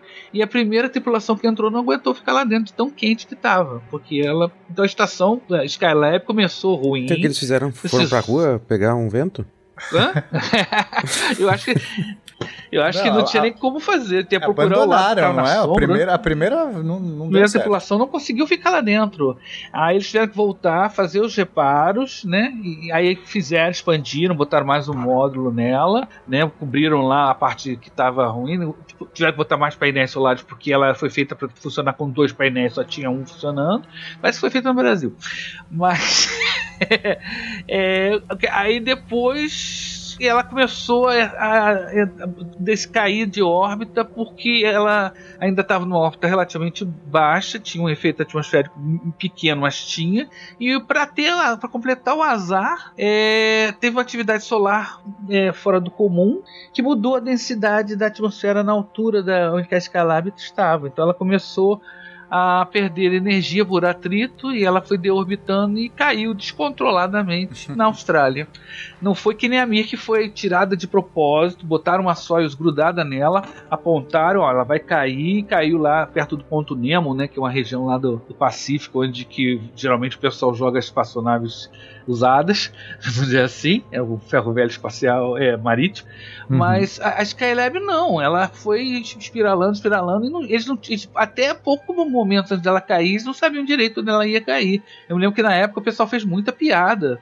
Tinha camiseta com um desenho da Skylab e um alvo escrito Skylab aqui, né? Ou Skylab, né? O Kai virou cair, né? Então ela foi uma experiência. hum, é, teve alguns, claro, teve alguns, teve momentos brilhantes e tal, fizeram é, observação de cometas, de radiação, tiveram um, tele- tinha um telescópio É, co- como o nome diz, né? Skylab, a ideia era ser um laboratório espacial e É. poder fazer também avanços científicos. De fato, é, e teve também parceria com os russos, assim como na Mir também teve parceria com os americanos. Também teve, ah, não sei qual foi a Skylab que teve também parceria, eles acabaram... Não, eu acho que nenhuma Soyuz acoplou na, na, na Skylab, que eu saiba. É? nenhuma Será que ah, eu não, tô não. viajando? Uma Apollo acoplou com uma Soyuz, que foi o fim da corrida espacial. Ah, é a verdade, Skylab é verdade, não. é verdade. Teve- É, teve- Você deve estar lembrando porque eles criaram um adaptador, né? Pra, pra, Teve, pras teve, duas.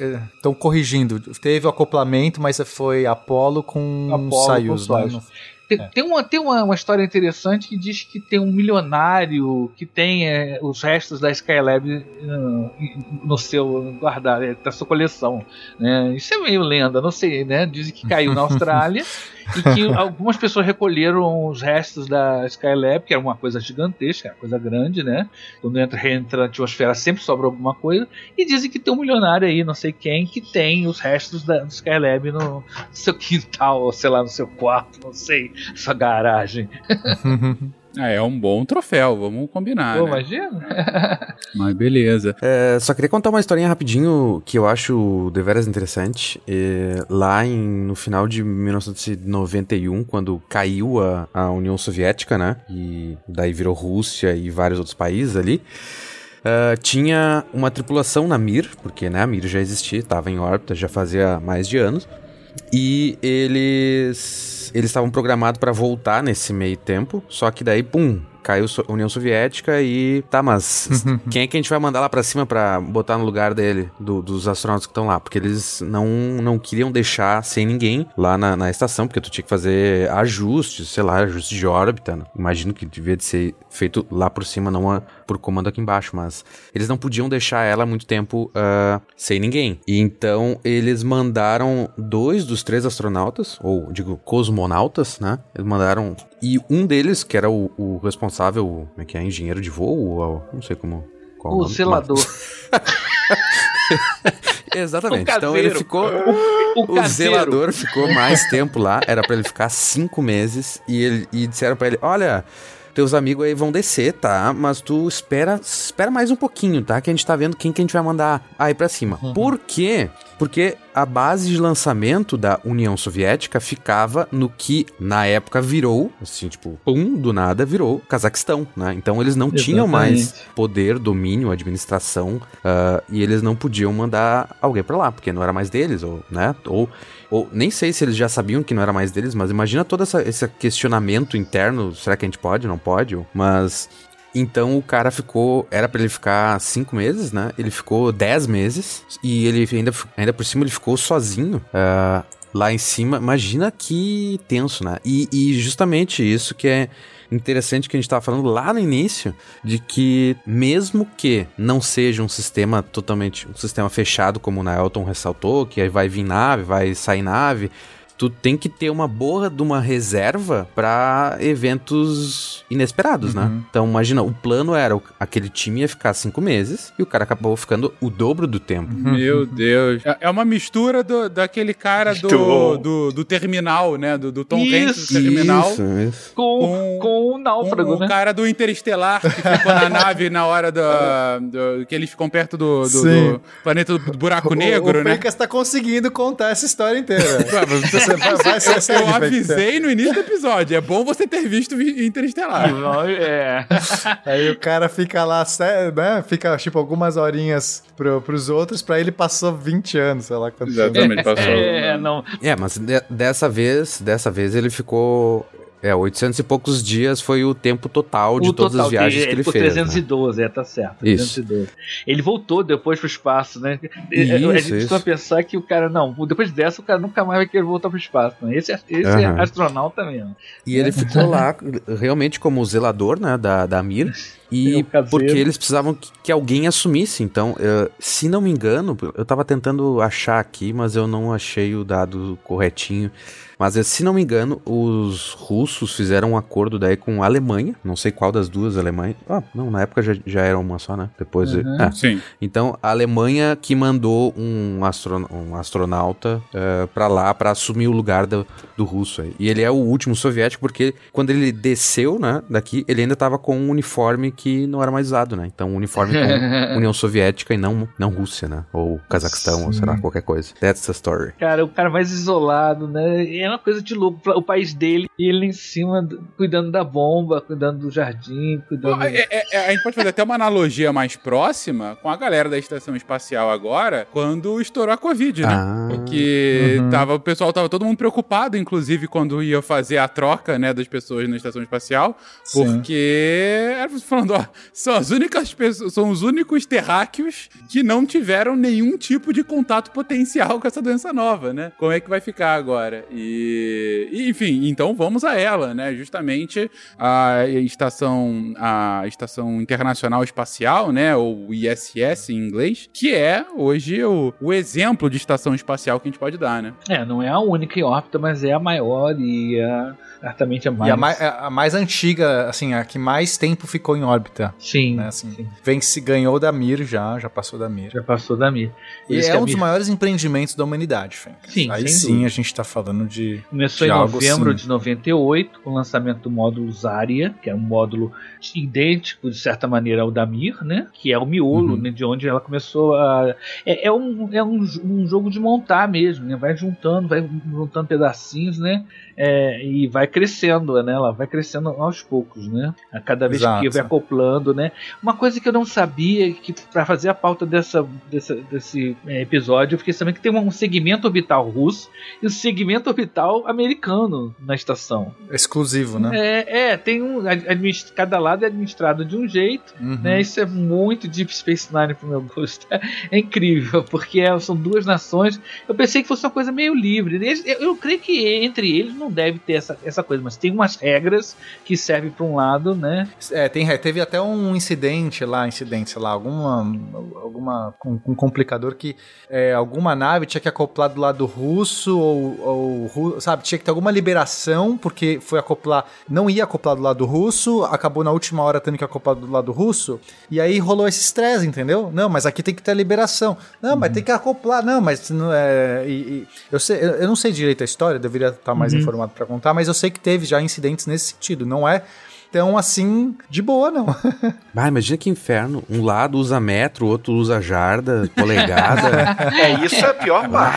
Ah, né? Exatamente, Nossa, por isso que não exatamente. deve ter atracado. me dá uma assim. chave de boca aí de não sei quantos polegadas, chave de boca disso ou não ter. É, só 60 milímetros. Agora, é é interessante a gente situar isso, né? Que a ideia dos americanos era fazer uma estação deles. Ia chamar de Freedom, liberdade. Aí não deu, o projeto diminuíram para Alpha. Aí também não deu, aí tiveram que fazer um acordo com os russos e fazer uma. Que os russos estavam começando pra- planejando fazer a Mir 2, né? Aí que fez, surgiu, né, os americanos tiveram que fazer junto com os russos. Então rola uma, uma coisa assim, né, né? Isso na época do Ronald Reagan, né? Então é, é, é um, um projeto megalomaníaco americano que teve que se adequar à realidade para que hoje nós tivéssemos a ISS, teve que acontecer isso, né? Não, e uma das discussões foi qual a órbita ela, ela teria, porque para você poder. A, a, a Rússia lançava lá do Cazaquistão e de, é, de Baikonur. E para você. Só que fica, sei lá, muito mais. É, num paralelo muito mais elevado. Sei lá, 50 e poucos graus. Não, não sei de cabeça agora.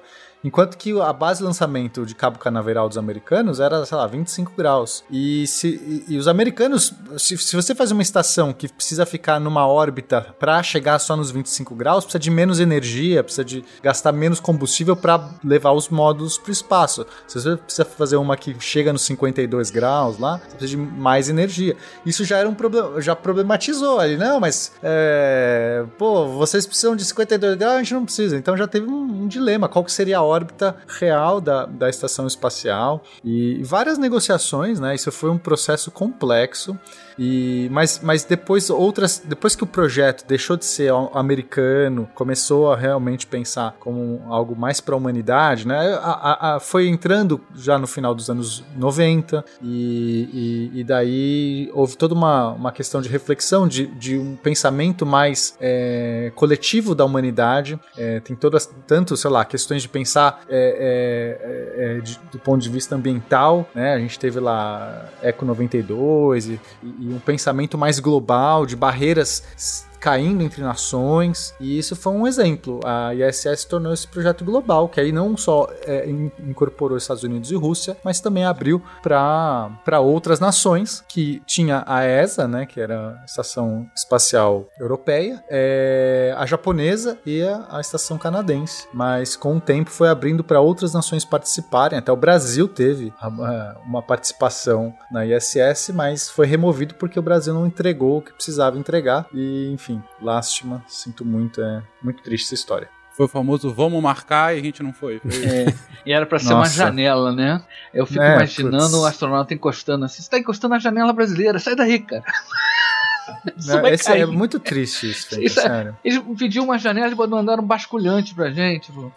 Coisa horrorosa. Era só entregar, tinha que fazer uma janela e acho que mais um, sei lá, sabe? É, é uma prateleira. Tipo, sabe, algo assim, muito, muito simples, só pra poder ter. Era quase assim, cara, Brasil, vai, faz alguma coisa pra dizer que fez, pra ter a sua bandeirinha aqui, pra que você possa ter o direito de mandar um astronauta, pra você possa ter direito de usar é, os recursos, pra que você, enfim, né, tenha acesso, participe do projeto, tá junto com a gente. E Fencas, foi atrasando, não sei o que, chegou no dia, não, não deu. Ah, é, esquecemos de Virou fazer. Brasil. Virou Pô, Brasil. É, é, mas eu vou Entregou, mandar. ainda um- deram mais chance, deram mais É, chance, errou de eu vou novo. mandar uma, uma mão francesa, vocês pegam parafuso com bucha de S8, por aí, bota.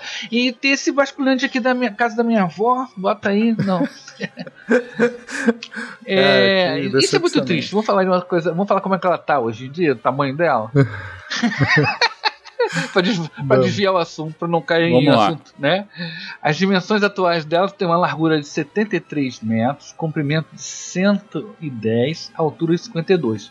O comprimento é tipo um campo, um campo de futebol americano. A largura equivale à envergadura, ponta da asa a ponta da asa, de um Boeing 747. E a altura equivalente a uma piscina olímpica. Tinha que falar de coisa olímpica, né?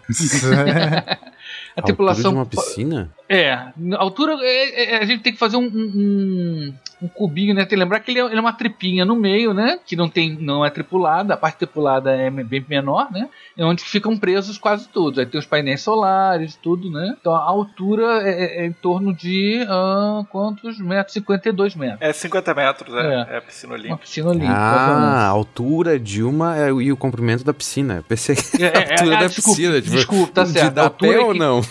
Sim, a altura é equivalente ao comprimento da piscina, tá certo. É, isso aí, tá certo. A, a tripulação é de 6 a 7 pessoas. A altitude que ela alcança em relação ao Sol, em, em média, é de 40, 427 quilômetros. Tá? A inclinação, a gente, o Penan já falou um pouquinho, tem um mapa aqui que a gente mostra que ela vai lá em cima na União Soviética e desce até aqui embaixo da América do Sul. né? Ela faz um movimento, se você projetar a órbita dela na- no mapa mundi, daria uma coisa como uma, uma curva de seno, né? um seno cosseno. Né? Ela União subindo Soviética não, na Elton, Rússia. Vamos lá, vamos lá, já ah, é, desculpa. É, tá certo. desculpa, perdão. Perdão, eu sempre esqueço isso. Ah, ela dá uma volta, é, 15 voltas e meia ao redor da Terra a cada 93 minutos. A previsão de vida útil até 2030. Não, não, não, não. A cada dia, a cada dia, né? A cada dia, perdão. E a isso volta só- é 93 minutos. Isso, perdão, perdão. Ela dá 15 voltas e meia ao redor da Terra por dia, a cada 93 minutos. Inclusive, gente, é fácil de ver a ISS é, no, no céu. Tem sites, eu, eu gosto muito do Heavens Above, em que você pode prever a passagem da, na, sua, na sua cidade. Eu entrei aqui no Spot the Station da NASA. Tem aqui, ó. Inclusive fiquei muito frustrado porque não tem nenhum aqui próximo até agosto, até 7 de agosto. Eu, eu infelizmente. sugiro mais o Heavens Above, que ele é mais atualizado e tem mais satélites, além do da, da ISS. Você pode ver outros satélites luminosos.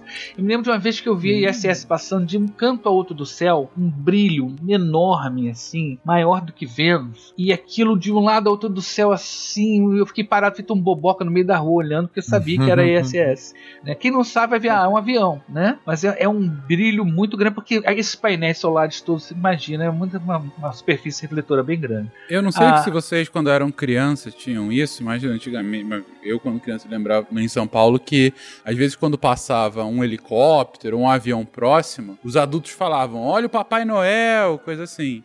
O, na Elton é quase isso com a ISS, né? Olha É. só, dá, dá tchauzinho pros, pros astronautas na Elton. Eu via muito, eu acompanhava a Mir sempre. Eu sou muito apaixonado pela Mir. Eu tenho a miniatura da Mir aqui na frente da minha estante aqui. E eu vi, quando eu assistia ela passando, era uma coisa também muito legal. E, como a gente lá no planetário, no tempo que a gente fazia observação, agora a gente não está fazendo por conta da pandemia.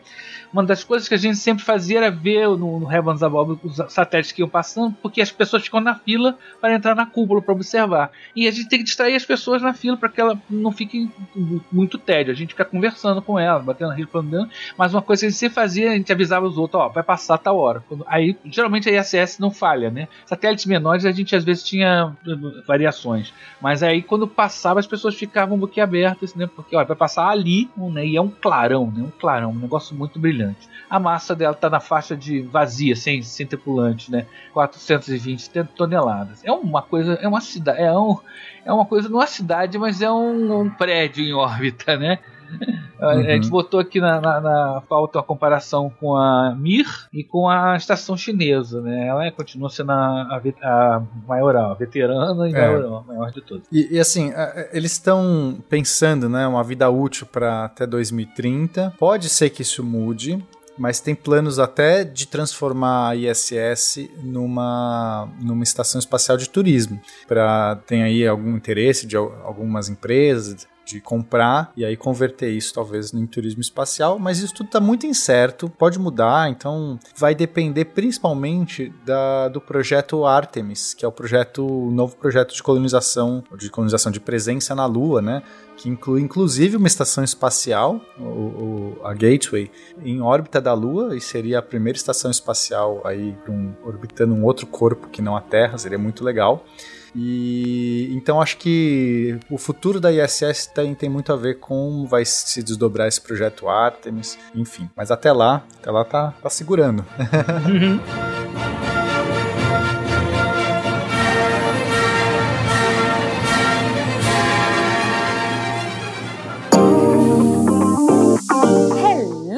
Pessoas! Olha aí, Jujuba chegando no momento Cambly! Gente, esse mês o Cambly deu um desafio, um mini desafio, mini challenge para nós aqui do SciCast, uh, que era mostrar para vocês, nossos ouvintes queridos, uh, trazer professores legais, professores incríveis que vocês fossem gostar, se apaixonar se interessar para fazer aula. Eu achei um desafio muito fácil, porque para mim todos os professores que eu conheço lá sempre tem uma história bacana, sempre estão num país bacana, sempre tem um, um, um cara, histórias muito incríveis assim. Então, é, eu acho que qualquer professor que você encontrar lá no Cambly vai ser muito legal. Mas, essa semana, eu quero apresentar para vocês o Charlie. É, e assim, eu espero muito que vocês entrem lá e conheçam o Charlie e façam, usem o nosso código, sério, façam uma aula com ele, porque assim, o Charlie, é, eu, eu comecei, vou contar a história pra vocês rapidamente, eu comecei procurando um tema que tivesse a ver com, a, com o nosso tema de hoje, né? Estações espaciais. Mas daí eu achei o Charlie, ele é um criminologista, ele já se envolveu aí, cara, em, em, várias investigações criminais nos Estados Unidos, inclusive é, de dois serial killers, já prendeu um serial killer, me mandou o link e tal, pesquisei, interessantíssimo.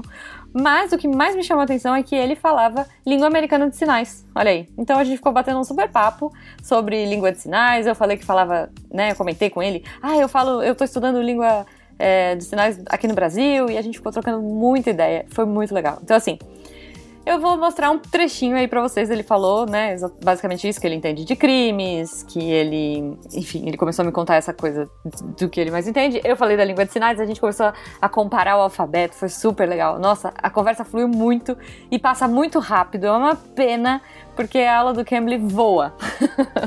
então vamos ouvir um trechinho. First, this is as close to space as I get. Yeah, the first thing I saw when we when we opened the camera is the space. Amazing. That's it. That's it. uh, but I can talk crime. I, I was on over 300 death investigations. Uh, wow. during my, including two serial killers. Wow. Yeah. I, I was very curious about it, but, but the thing that called my attention, ca- caught caught my yes, attention. caught your attention. Good. Caught my attention is uh, the American Sign Language because I am studying Brazilian Sign Language. Oh, no kidding. So, yeah. I so was talking with someone uh, doing Brazilian, and, and the alphabet was very similar. Like, uhum. A, A, B, C, D, F. Gente, então é isso. Se você quiser falar com o Charlie, se você quiser saber um pouco mais aí sobre língua de sinais americanas, ou sobre os crimes que ele investigou, sobre. Enfim, cara, tem muita história boa. Ele. Nossa senhora, ele é muito querido. Ele tem muita paciência, ele é muito simpático. Então, se você quiser falar com o Charlie ou com qualquer outro professor, esse mês a gente vai trazer professores incríveis, como sempre, né? Mas eu tô chovendo uma olhada aqui. Mas se você quiser entender o que eu tô falando, vai lá no Cambly, dá uma olhadinha na variedade de professores que eles têm e usa o nosso código FalaSciCast. O link também tá aí no post. E você vai ganhar uma aula experimental com uma duração maior do que, a, que o Cambly costuma dar, porque, né, vocês são nossos ouvintes VIPs aí, para você conseguir agendar um horário com esse professor que você achar mais legal. Então você vai, você pode entrar lá e, e tentar achar um professor na hora, mas você pode pesquisar um professor que você achar bacana e agendar um horário com ele, tá bom? Então, ó, muito fácil. Entra lá, clica no link, coloca seu e-mail, sua senha e eu tenho certeza que vocês vão amar a experiência e eu quero saber o que, vocês acharam depois, tá bom? Se vocês falarem com o Charlie, depois me conta um pouco mais, porque assim, ai, o papo foi tão rápido que não deu nem tempo, eu quero voltar e, e, e conversar um pouco mais com ele. Aliás, eu vou aproveitar correr agora e já agendar, porque ele deve ser um professor super concorrido. O link dele também tá aqui no post, então vamos lá, vamos falar com o Charlie. Beijo para vocês e até semana que vem.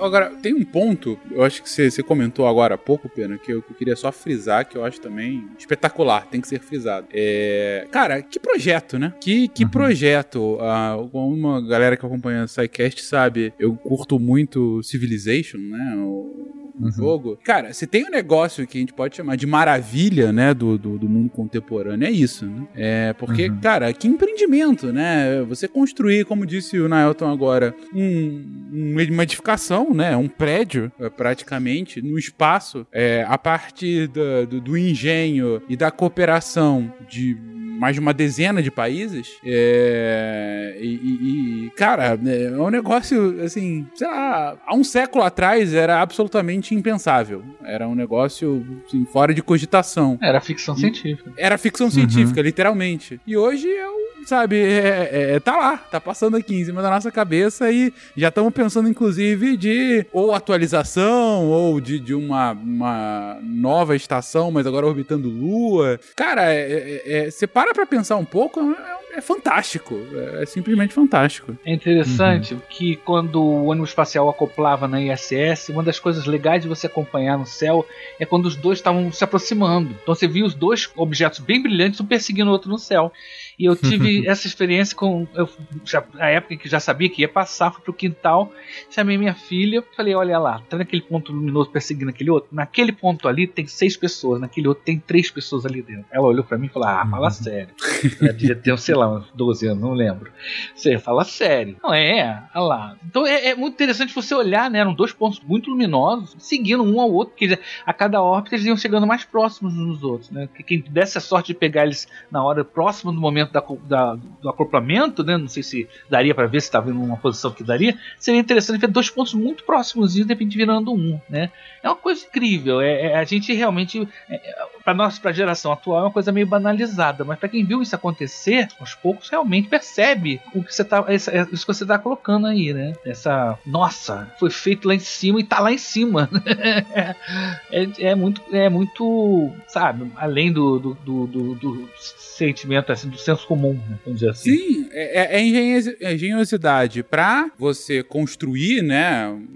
Essa, essa estação, engenhosidade pra você montar, né? Pra você ir levando é, é, módulo por módulo, peça por peça, ir acoplando e, e ter que e ter que ir desenhando aqui da Terra, né? E, e, bom, vocês sabem melhor do que eu que não é um negócio barato, né? Você mandar cada uma dessas peças lá pra cima. Então, não dá pra, opa, ficou um pouquinho maior, ficou um pouquinho menor. É, foi feito em pé e não em metro, né? V- vamos ter que fazer. Não, é um negócio que tem, tem que ser de uma vez só, cara. É, puta, é espetacular. Espetacular. É, é, a gente, sei lá, é, quando começa a pensar na, na estação espacial internacional, nessa em específico ainda mais, é, é, é, são um dos raros momentos, né? Pra quem não sabe, sou estudante de relações internacionais, né? Sou, sou graduado na, na disciplina.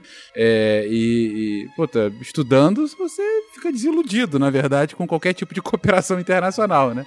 Mas esse é, é um dos raros momentos que você fala, cara, é possível você ter uma cooperação internacional, nesse caso, técnico-científica, né? Mas, mas também que tem uma necessidade, você tem uma, uma, uma atuação política muito forte para o negócio poder dar certo, né? E, e- e pensar que outros empreendimentos desse podem vir a acontecer são dos raros momentos de esperança, né? Assim, gente, dá para cooperar, dá, dá pra gente fazer algo, coisas muito legais, muito complexas, muito legais, quando a gente senta e pensa em conjunto, né? E aí, já que a gente tá falando do- dos filmes espaciais, esse filme, com essa to tocada, com com esse mote espacial, é um que não tem estações espaciais, mas que fala justamente sobre a necessidade de cooperação internacional, é o maravilhoso A Chegada, né? Que é justamente o Uhum. mote do filme que não é pra isso, mas é essa a mensagem do, do filme, né? Da necessidade de cooperação internacional de diferentes, plan de, de diferentes povos. Mas enfim, agora eu já tô aqui é, é, indo, indo para outro lugar. Mas vamos sim pra outro lugar. Vamos sair agora da, da estação internacional Não. e vamos pra estação.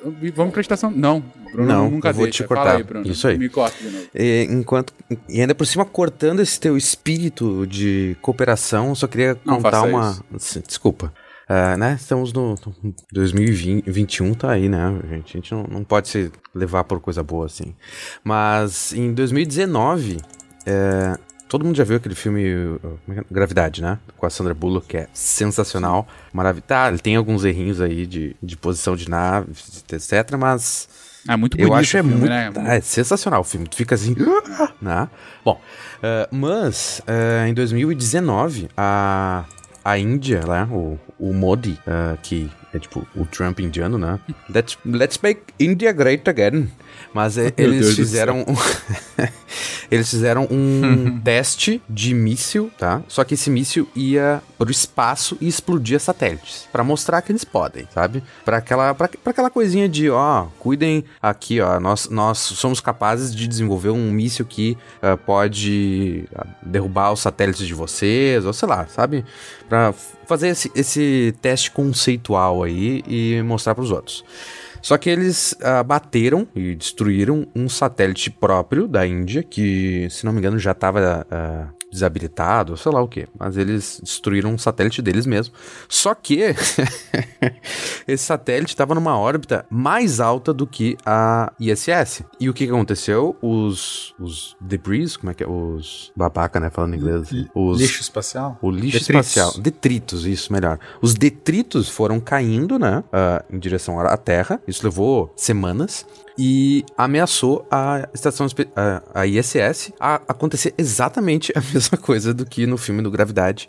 Tanto que eh, alguns dias, eu não sei, não sei certinho, eu tava tentando achar aqui, não, não achei. Mas teve dias que a tripulação toda foi pra dentro da Soyuz, que é né, a, a cápsula de que eles podem voltar pra Terra, que, como a, a Sandra Bullock usou. Então eles vão pra Soyuz porque eles não é é muito provável que a estação espacial seja atingida e seja totalmente destruída por causa desses detritos espaciais. Então, e a Índia disse whatever. Fuck you Americans. E, então, mas ah, como é, é de se notar, a estação espacial ainda está lá, os astronautas, ninguém morreu e não mas por pouco que o gravidade não foi Isso real. foi, é, isso foi em março de 2000, 28 de março de 2019, é, depois de uma experiência que os chineses tinham feito. Né? Em, 2000 em 2007 eles fizeram mais ou menos a mesma coisa. Taram um satélite chineses? em órbita de, os chineses fizeram isso com o satélite deles. Eles dispararam um míssil num satélite deles. Isso foi em, 2000 em 2007. Então, Quer Uhum. dizer, a Índia repetiu né, um, a, a, a, a besteira que a China tinha feito antes.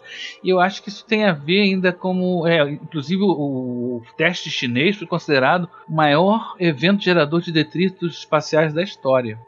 Tem uma colega minha que é estudiosa desse assunto, ela trabalha em controle de orbital, e é, é- é a referência deles quanto a- ao que não se deve fazer realmente o que os chineses fizeram, e nesse caso da Índia aí também aconteceu, né? Então, é, inclusive num, num- num cenário de guerra espacial, de guerra, né, da Segunda Guerra Fria, uma das ideias que todo mundo já sabia que, que deveria acontecer era um país destruir os satélites do outro, né? Isso é relativamente fácil de ser feito, relativamente, né? É, então, é, isso- esses ensaios, isso que está acontecendo agora, depois da Guerra Fria, antes talvez tinha sido só é, elaborado pelos pela, os Estados Unidos e a União Soviética, mas agora alguém teve a coragem de fazer, né? A besteira, né? De fazer. Isso é, é uma, é uma faixa. Esses, esses de- detritos, né? Vão se espalhar ao longo da órbita, eles não ficam paradinhos ali no lugar, eles se espalham, né? E realmente, de todos os, os objetos em órbita, o mais vulnerável é a estação espacial, não só porque é tripulada, mas porque tem uma área maior, né? É mais Uhum. área. E há pouco tempo teve uma colisão num braço robótico da ISS.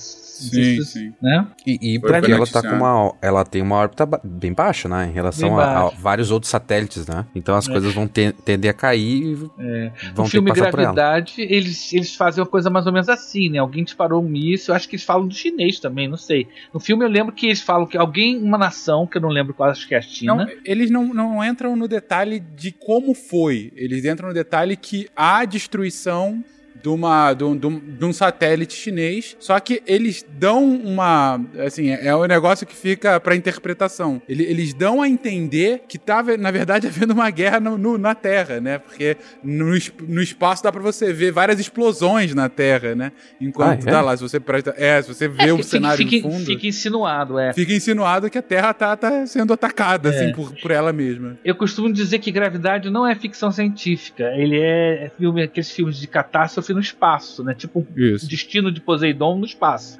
Porque é, aquela quantidade de lixo espacial que aparece ali, cara, é muito exagerado. E lembrando que o filme mostra a estação espacial, estação, a estação é, ISS com um ônibus espacial do lado, então teria que ser antes aposent, da, da, aposentadoria dos ônibus espaciais, e, e depois ela, ela vai para a estação chinesa, né, a, que tem um nomezinho Tiangong, não, Tiangong, né? Tiangong. Tiangong.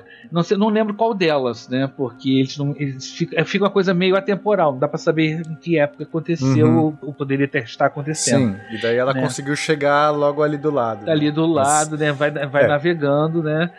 é uma vendo a outra e coisas meio bizarras. Mas a quantidade Para de. de estragar o filme. Ah, não. Uhum. O, a, a, premissa do filme é aquela hora que tem o buraco negro minúsculo do ah, é cara. É verdade. Tá segurando ali no cabo e ele continua sendo puxado. Ah, meu Deus, não vai embora. Uhum. Você ficou falando é. mal do amor do Interestelar e esse filme, do ponto de não, vista científico, é triste. Gravidade, a quantidade não, eu de gosto lixo. Eu gosto muito do filme. Eu... É, não, é um ótimo filme. Ah, obrigado, eu, nossa, eu... Não, mas eu não me incomoda. Essa coisa do, do buraco negro aí, do ficar puxando. Cara, pra mim isso é o de, de menos, assim. Porque era só, sei lá, sabe? Isso não é um problema de roteiro. Na hora de filmar lá, quiseram dar uma dramatizada, puxou um pouco mais o cabo. Mas assim, não é um problema estrutural do filme. Assim também como, sei lá, o cabelo da, da, da, moça lá que, que não flutuou na hora que tinha que flutuar. E essas coisas, para mim, não, é bobagem. É, eu, é, acho, eu acho a premissa do filme muito legal. É. Não, o que eu acho muito. bacana nesse filme é que ele, ela, ele usa dois, duas estações espaciais que realmente existem, usam uhum. uma nave Soyuz, ou seja, parece não é ficção científica. Nada do que do que tá ali pode ser exagerado, mas não é ficção científica. Por isso que eu falo, é o destino do Poseidon no espaço, né? Uhum. É, é, é, as pessoas costumam classificá-lo como ficção científica. Eu falei, pensa bem, ficção científica geralmente fala de coisas que ainda não existem, talvez situações que ainda não existem, mas aí tudo bem, é uma outra classificação. Mas, não, o, né? o, o, o Gravidade ele é muito pé no chão, assim. Sim, dessa sim. leva, ele é, desse, dessa leva de tentar é, fazer filmes de espaço mais pautados na realidade, né? Usando ISS, usando as, as naves de verdade.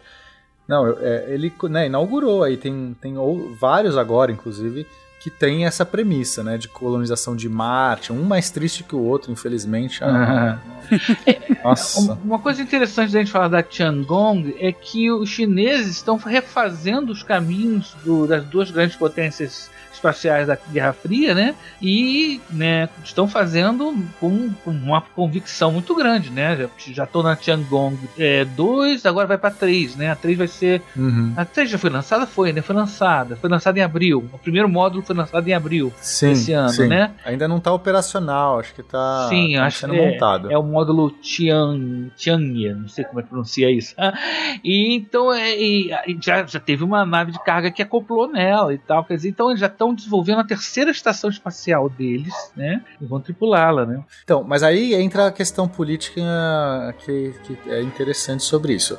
Os chineses não participam da ISS em 2007 houve o interesse, porque eles foram abrindo aquelas nações originais que a gente falou, na a ESA europeia, com vários países da Europa, NASA, a Rússia com a Roscosmos, Japão e Canadá. Essas eram as nações originais.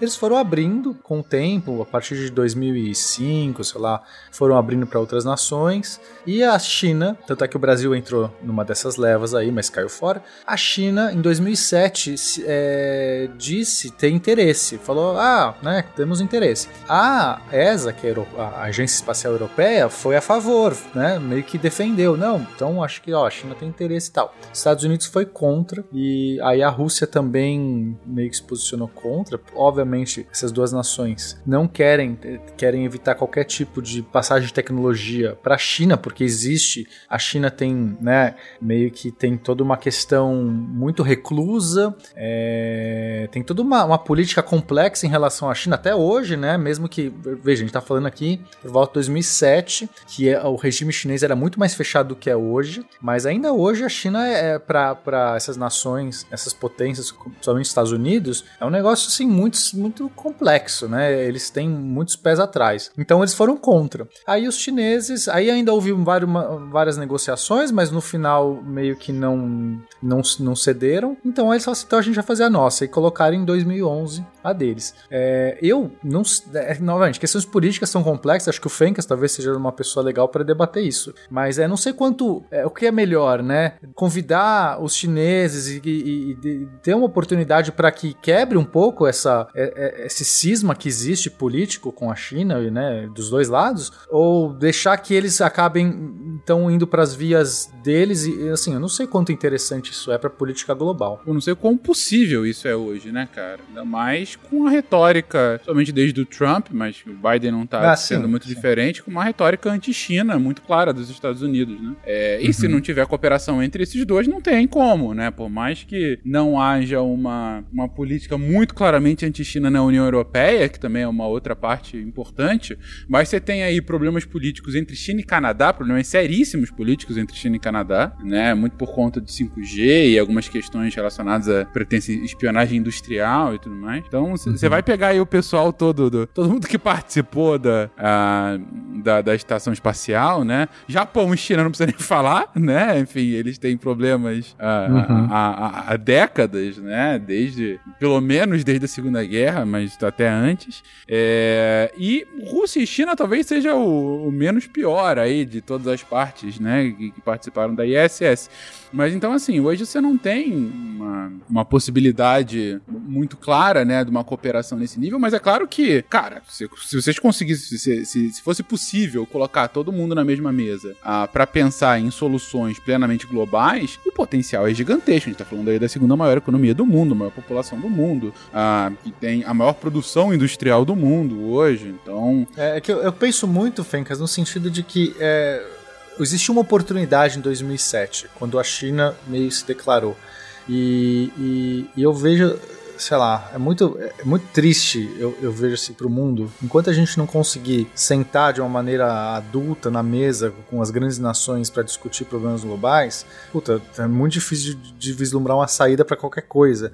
Então eu fico muito pensando, né? Tô aqui extrapolando a pauta, obviamente mas se existir uma oportunidade e, e, essas ações de espaço com cosmonautas, né, com astronautas ou com taikonautas, né, os chineses chamam de taikonautas, sabe, é, esses simbolismos espaciais, essas cooperações espaciais que foram importantes na Guerra Fria, quando, né, teve a queda da União Soviética e essa nova cooperação entre Estados Unidos e Rússia para formar as primeiras estações espaciais, poderia ser uma extensão desse mesmo pensamento, que isso se desdobraria, sabe, fosse o primeiro passo para para realmente uma, uma integração dessas grandes nações. Então é nesse sentido mais que eu, que eu penso, sabe? Putz, será que não era uma oportunidade perdida? Ou se ainda é, né? Enfim, mas agora já, já, já foi para outro caminho, né?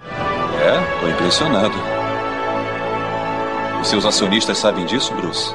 Um item de despesa camuflado no orçamento de pesquisas. Essa torre de vigia agirá como um alerta para detectar outras ameaças de invasões espaciais. E ainda tem uma cozinha toda equipada. Não, absolutamente de acordo. E, e, mais uma vez, eu acho que essa. Por isso que de todos os filmes que eu falei aqui, o que eu mais curto, né, é a chegada. Primeiro que eu acho que é um filme de, de ciência muito bom, né? É, é muito, muito interessante. Uh, mas segundo que eu acho que a mensagem dele é muito bacana, que é realmente a mensagem de. Em determinado momento até se fala. É, ah, uh, se chega alguém aqui, qual é o líder da Terra? Não tem, né? Aquela, aquela, aquela, aquela lógica que a gente vê Leve de filme... meu seu líder. Leve ao seu líder. Então é. não tem, você tem, você tem vários. Você tem, você tem vários povos distintos. Não, e a gente já chegou num ponto que a, te a Terra tem problemas globais. É. Leve ao seu líder hoje é triste, cara. Não fala isso não, que dá uma, dá uma depressão. Vamos mudar de assunto.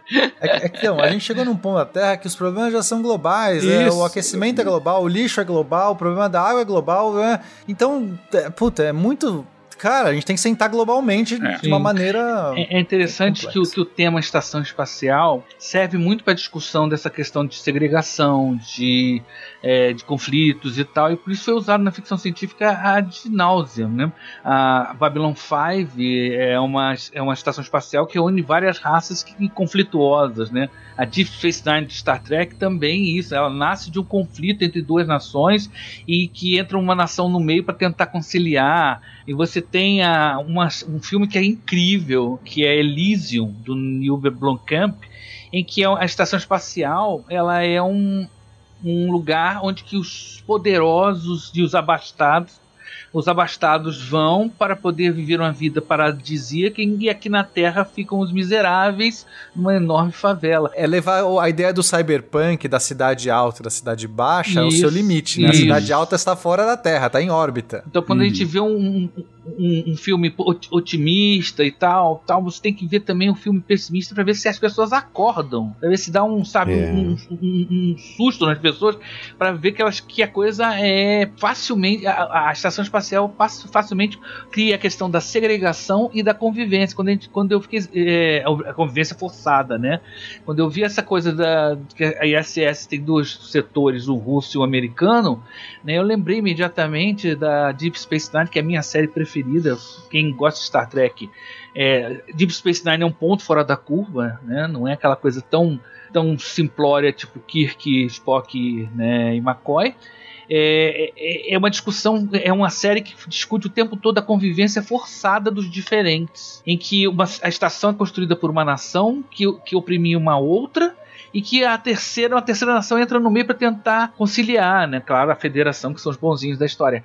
Mas os tais dos cardassianos que fizeram a estação, eles ficam o tempo todo querendo voltar para ela. E os bajorianos que têm a estação não conseguem mantê-la. Então você tem um ambiente e, e- e, ao mesmo tempo a estação está na beira de um buraco de minhoca, que é um contato com um outro setor da galáxia em que as riquezas vão fluir por ali e que você vai vir gente de, de seres, né, inteligentes de outros. É, um, é uma, certamente uma enorme metáfora né, da, das, dos nossos conflitos. Né? A gente tem que conviver no- na grande estação espacial que é a Terra. E pô, Elysium, então, é, é por aí, a coisa da, da segregação. E gravidade já, já. As estações espaciais são apenas pontos por onde passa a, a trama. Né?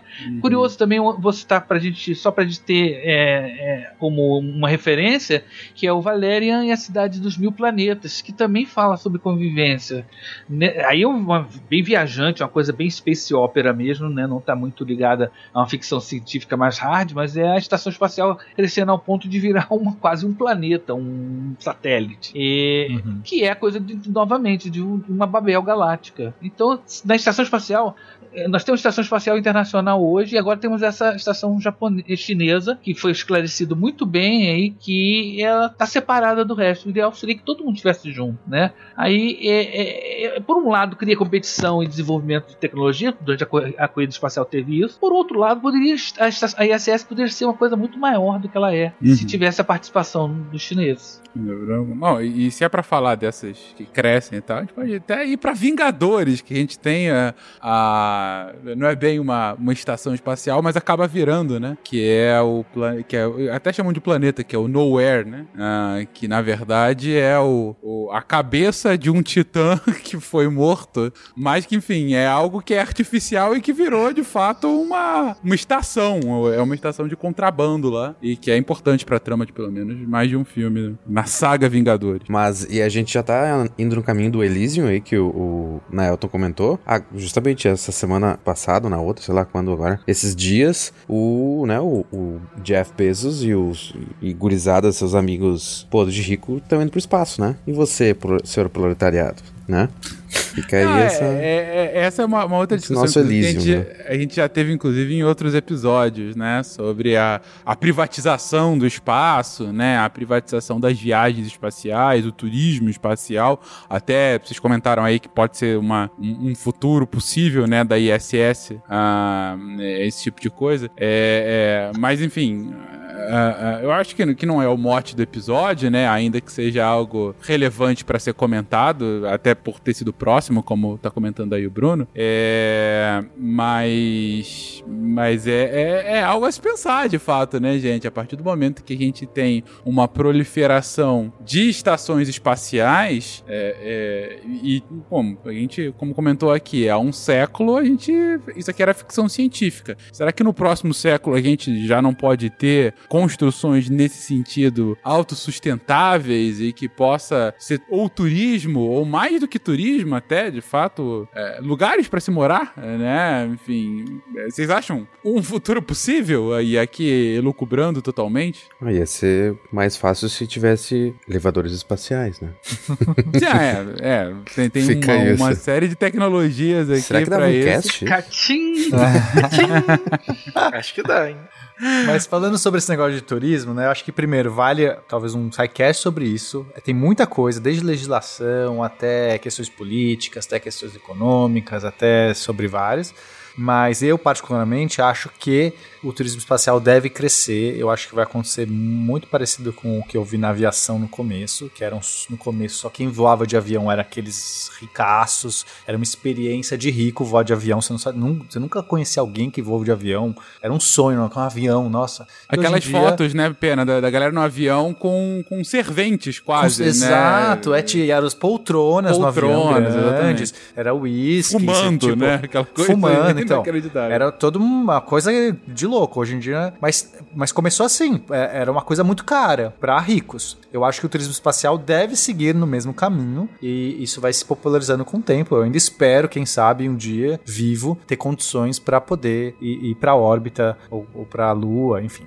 Mas está muito longe ainda, né? É só, só acho que a gente pode olhar. É, é um caminho possível, não, não, necessariamente é esse, mas é um caminho possível de, de acontecer como na aviação. Mas o, o, ponto importante que a gente tem que fazer, e eu acho que é em breve, é mais uma dessas questões globais, é discutir o uso do espaço para todo mundo. Do lixo espacial, quem pode lançar satélite, como que funciona isso. Já não dá mais para os tratados que foram assinados lá atrás. Eles não, não comportam mais nossa nova realidade. Então, esse eu acho que é a coisa mais importante a gente tem que sentar como nação e discutir várias coisas. Uma delas é o espaço, porque isso tá, tá acontecendo. Uhum.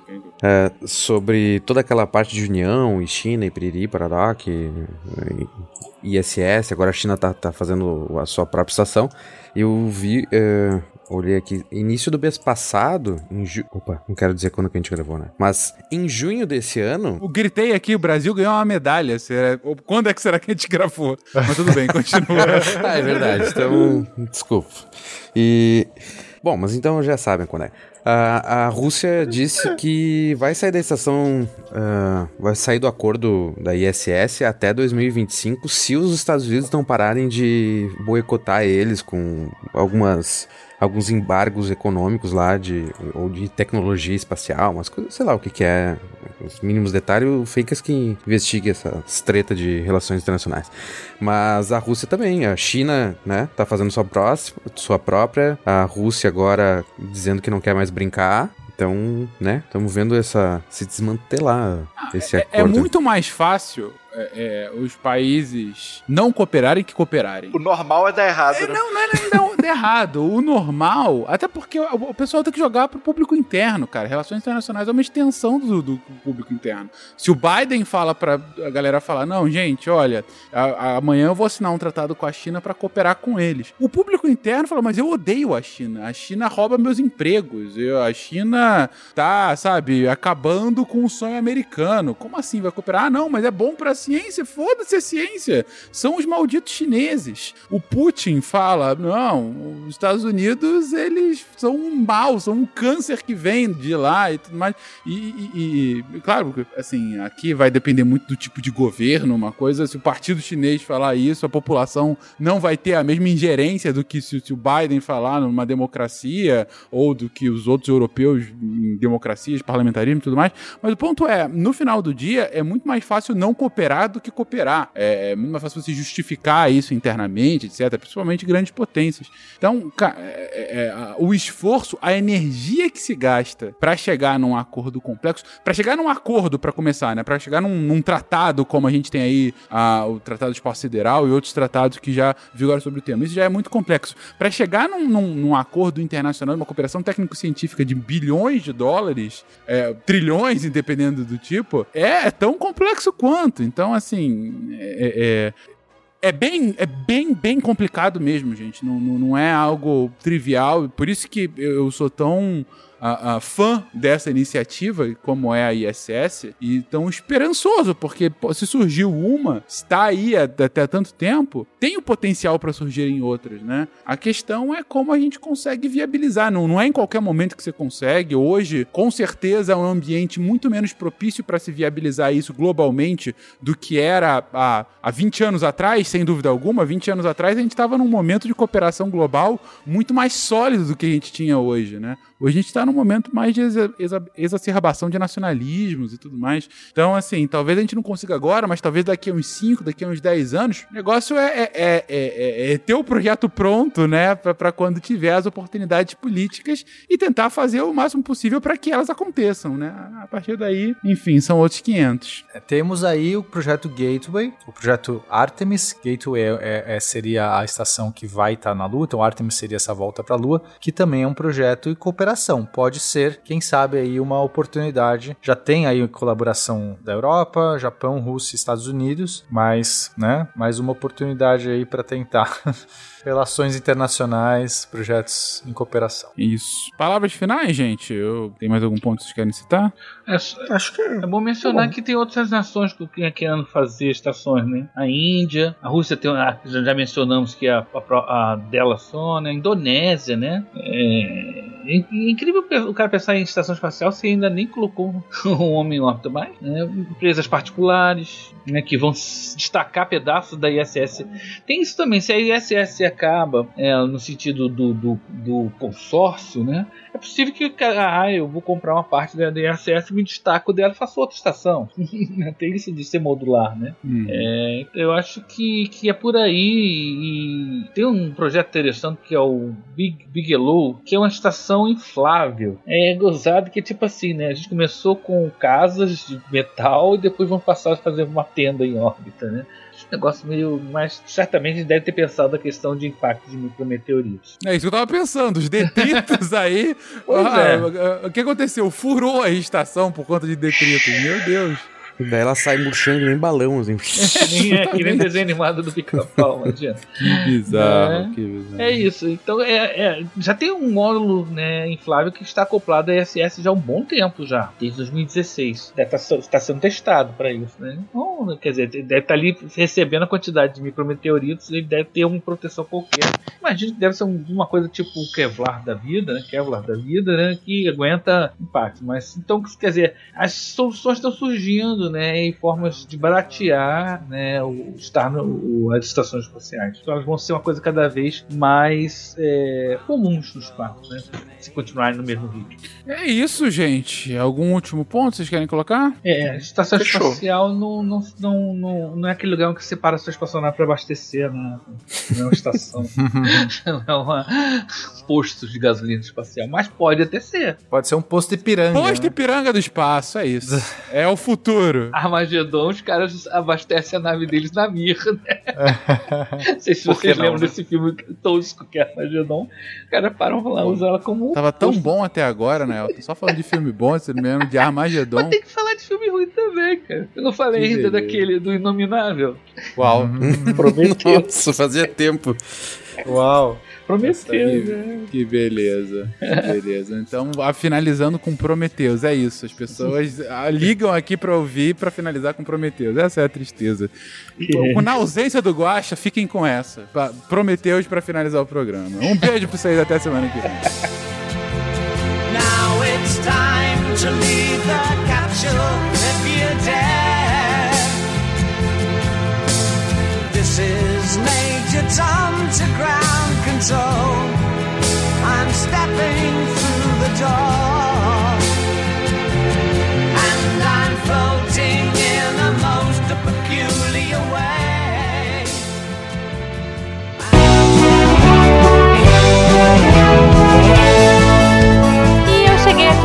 só para dar aqueles recadinhos marotos, agradecer a todos vocês, nossos patronos que fazem a ciência divertida, que a partir de um real pelo PicPay Padrinho ou Patreon ajudam a gente e ajudam o projeto a continuar. Eu gostaria de dizer que se vocês quiserem trocar ideia com a gente naquele Fala Que Eu Discuto, é no contato arroba Se for pelas redes sociais, arroba Portal Deviante no Twitter e no Instagram. E, claro, o jeito que a gente mais gosta é aqui pelo post mesmo. Você clica no site do Deviante, entra no episódio de hoje, rola até o final lá e coloca o seu GIF, sua dúvida, sua sugestão e a gente vai uh, trocar ideia com você, tá bom? Os participantes estão sempre de olho aí para interagir. Eu queria agradecer também ao Cambly que uh, apoia a gente também, que tá aqui agora nesse novo formato. Eu espero que vocês gostem. A gente tá fazendo com muito carinho. Eu e a Debbie agora nós estamos nos revezando aí. Eu tô achando uma experiência muito divertida, muito gostosa. Espero que vocês gostem também e que isso inspire vocês a, quem sabe, trocar ideia aí com os professores que a gente tá falando. E se a gente tá recomendando, gente, é porque eles são gente boa, eles são divertidos divertidos e vocês vão adorar conhecer, tá? Então, espero que vocês tenham um ótimo final de semana. Vamos ficar com a Deb agora e com os textos da semana. Cola aí, Deb. Beijo pra vocês. Tchau.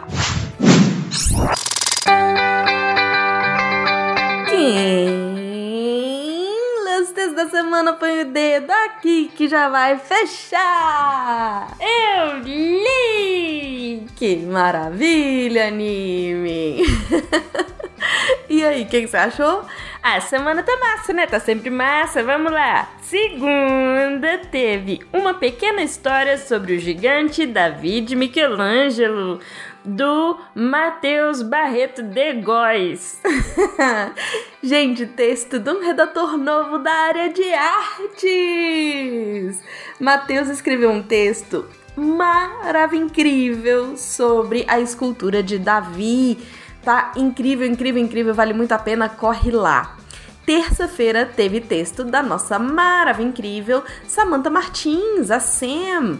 Escreveu o que é a famosa geada. Já que tá aí na crista da onda, todo mundo falando, né, que tá geando, tá nevando no Brasil e tal, ela vai explicar pra gente o que que é geada e qual é a diferença disso pra neve. Na quarta-feira, ei, quarta sou eu. Na quarta teve a ciência por trás da explosão no Porto de Beirute, parte 3, a química da explosão, do maravilhoso incrível Rodrigo Braga. Rodrigo, na comemora... Bom, comemoração, né? Ao, no, ao, no completar de um ano daquela explosão do Porto de Beirute, o Rodrigo, também na crista da onda, resolveu escrever, terminar, eu acho, com a terceira parte, os textos dele que falam sobre a química por trás da explosão do Porto de Beirute. Não só química, tem física também e tal. Então, tá muito, muito, muito bom. Corre lá para ler. Quinta-feira. Quinta-feira teve texto do Marcel Leal, Vygotsky Piaget e a escova de dentes gigante. tá excelente, excelente. Corre lá pra ver. Na sexta, saindo aí fresquinho, às 10 da manhã, texto da Bruna Santos, mais um texto da Bruna. O que é o Parque Nacional de Yellowstone tem a ver com os avanços da biologia molecular. Tá muito, muito bom, valendo muito a pena. E todos esses textos você encontra em www.deviante.com.br. E se você tem interesse em se tornar um redator deviante, é só mandar e-mail para contato@saicast.com.br. Aqui é a Debbie Cabral, editora do portal Apagando a Luz da Torre Deviante. E anime! Este programa foi produzido por Mentes Deviantes. deviante.com.br. Este programa foi editado por Tapcast. Edições e Produções de Podcast.